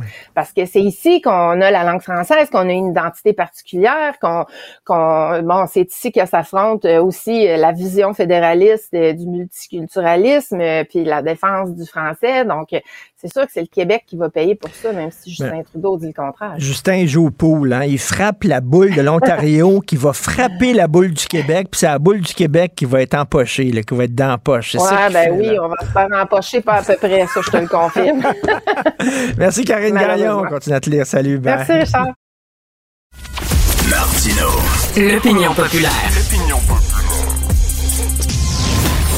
Gilles Proulx. Bonjour, mon cher Richard. Richard Martineau. Pauvre petit lapin. La rencontre. Point à l'heure des cadeaux. Je serai pas là, là, à vous flatter dans le sens du poil. Point à la ligne. C'est très important là, ce qu'on dit. La rencontre pro martineau Alors, Gilles, vous voulez parler des niaiseries de Justin Trudeau? Oui, encore une fois, oui, pour euh, on peut pas faire autrement que de revenir sur les tas de devrais-je dire, de Trudeau après tout. Trudeau a été un professeur de théâtre du tragico-comique. Alors, il sait bien manipuler, mais il est un expert pour rapetisser le Québec encore une fois. Et là, évidemment, tout le monde l'a répété, il invoque les atteintes à la liberté. Il invoque les atteintes à la liberté de sa bande à lui de multiculturalistes du West Island. Il aimerait tellement que le Québec, comme le chef du Parti libéral d'ailleurs, tu le ramasses bien, j'invite les lecteurs à lire ta chronique ce matin, comme le chef du Parti libéral du Québec aimerait justement étendre le multiculturalisme et voir le Québec semblable à la pensée de Trudeau.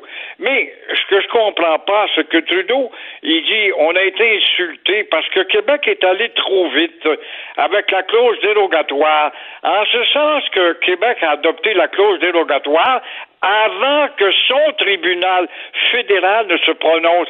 Or, sachant que son tribunal fédéral va mettre 5, 8 ou 10 ans avant de se prononcer, on aura le temps de permettre à ces assimilateurs d'étendre leur influence dans le multiculturalisme. C'est pour ça que Legault a agi immédiatement pour faire dire, écoute, t'es pas pour nous soumettre à la Cour suprême, par le temps qu'on ait la décision qui va être défavorable, eh bien, on aura encore gangréné davantage le Québec. Alors, il faut dire non, non, non, non, il y a des limites au rapetissage du Québec. Et là, je comprends pas, mon cher Richard, comment ça se fait que le Québec, le gouvernement du Québec, le gouvernement de Legault, doit adopter une politique de refus. Le refus global, on a connu ça dans le passé, une politique de refus global puisque depuis 1982, on le répète pas, on n'en parle pas. Depuis 1982, il y a de nommé René Lévesque qui n'a pas signé cette constitution et dans laquelle nous ne sommes pas partie prenante. Elle est assimilatrice, cette constitution-là. Quand est-ce que c'est qu'on va répandre justement la nouvelle mentalité face à cette loi 82? Et pendant ce temps-là, au Québec, on se demande, Canadien, as-tu gagné hier?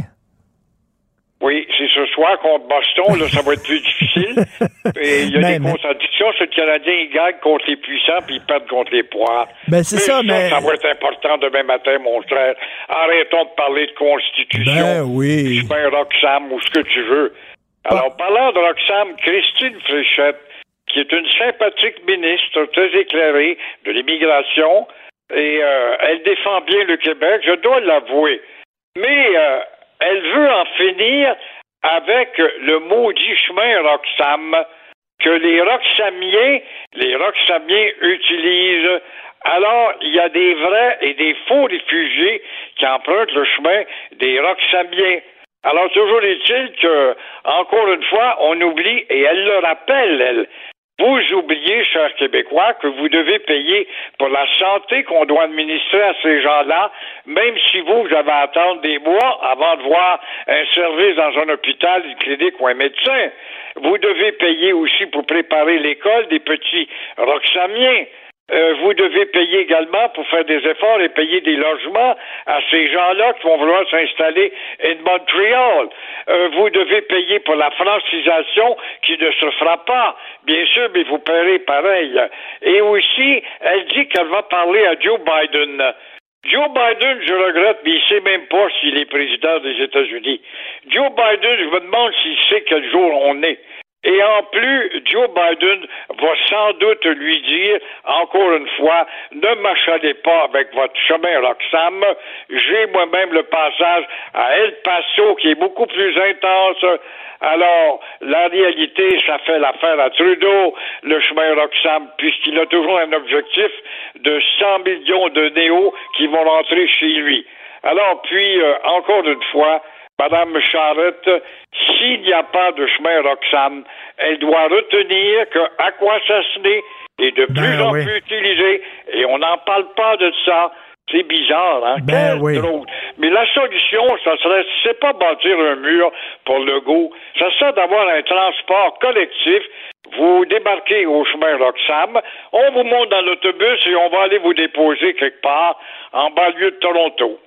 Pas sûr que Biden, lui, ça l'intéresse bien gros de, le- le- le- les problèmes du chemin Roxham, mais comme vous dites, il y a aussi à quoi s'assassiner, il faudra en parler, puis on n'en parle pas. Euh, il va y avoir euh, des élections dans l'ancien comté de Dominique Anglade. Oui, un comté rouge qui a déjà été péquiste, qui est devenu rouge. Alors, cette fois, Gabriel Nadeau, l'homme du grand peuple, qui fait pas peuple pantoute, Gabriel Nadeau-Dubois, influencé par son succès à Verdun, veut que ce soit Québec solidaire qui gagne cette circonscription de Saint-Henri-Westmount. Mais euh, il s'est sûrement pas prononcé de long en long. Malgré qu'il courtise cette clientèle-là, aussi, il faut pas l'oublier, mais en vous promenant dans Saint-Henri-Westmount, mon cher Richard, tu peux pas t'imaginer comment la texture sociale a changé de langue. Il faut aller faire un tour au marché Atwater pour t'apercevoir qu'on n'est plus, mais pas du tout, à Montréal.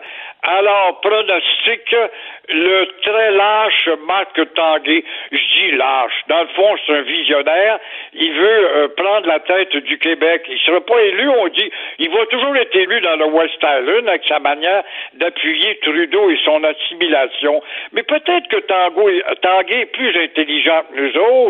Il sait que le Québec, petit à petit, deviendra semblable au West Island. Alors, il défend Ottawa dans ses assauts contre le Québec. Alors, et c'est sûr que le très lâche à Marc Tanguay aura succès dans Saint-Henri-Westmount. Ah, Enfin, c'est Saint-Henri-Sainte-Anne. Merci beaucoup, Gilles. On s'en reparle demain. Merci. Bonne Merci journée. à la bonne Sainte-Anne. Au revoir. Martino. Même avec un masque, c'est impossible de le filtrer.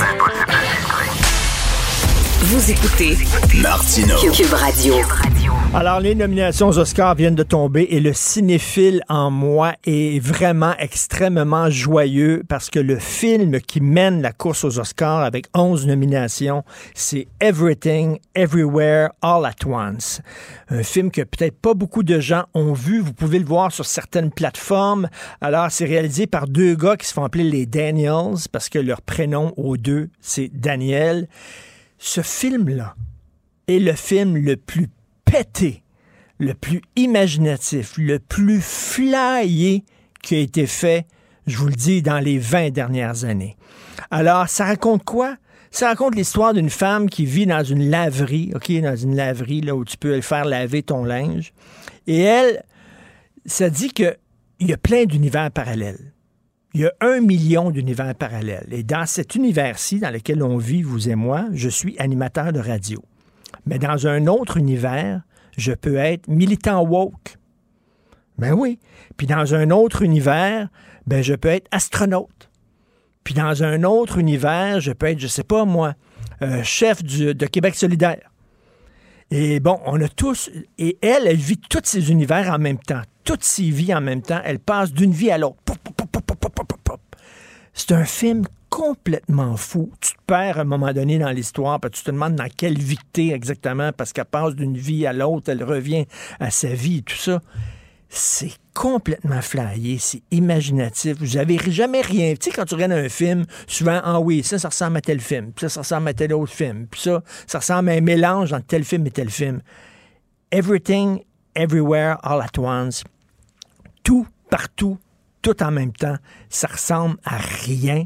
Et de voir les Oscars qui euh, euh, donnent 11 nominations à un film hyper original dans cette période de conformisme. C'est une sacrée bonne nouvelle. Il faut que vous voyez ça. Moi, j'ai conseillé ça à des gens, puis il y a des gens qui ont détesté ce film-là. Mais ça fait rien ça ressemble à rien. C'est vraiment capoté. Everything, everywhere, all at once. Merci beaucoup à tout le monde qui a travaillé euh, sur euh, l'émission. Merci euh, Florence, merci Charlotte, André Sylvain, merci Jean-François Roy à la réalisation, à la régie. C'est Benoît qui prend la relève et on se reparle demain 8h30. Passez une excellente journée. Cube Radio.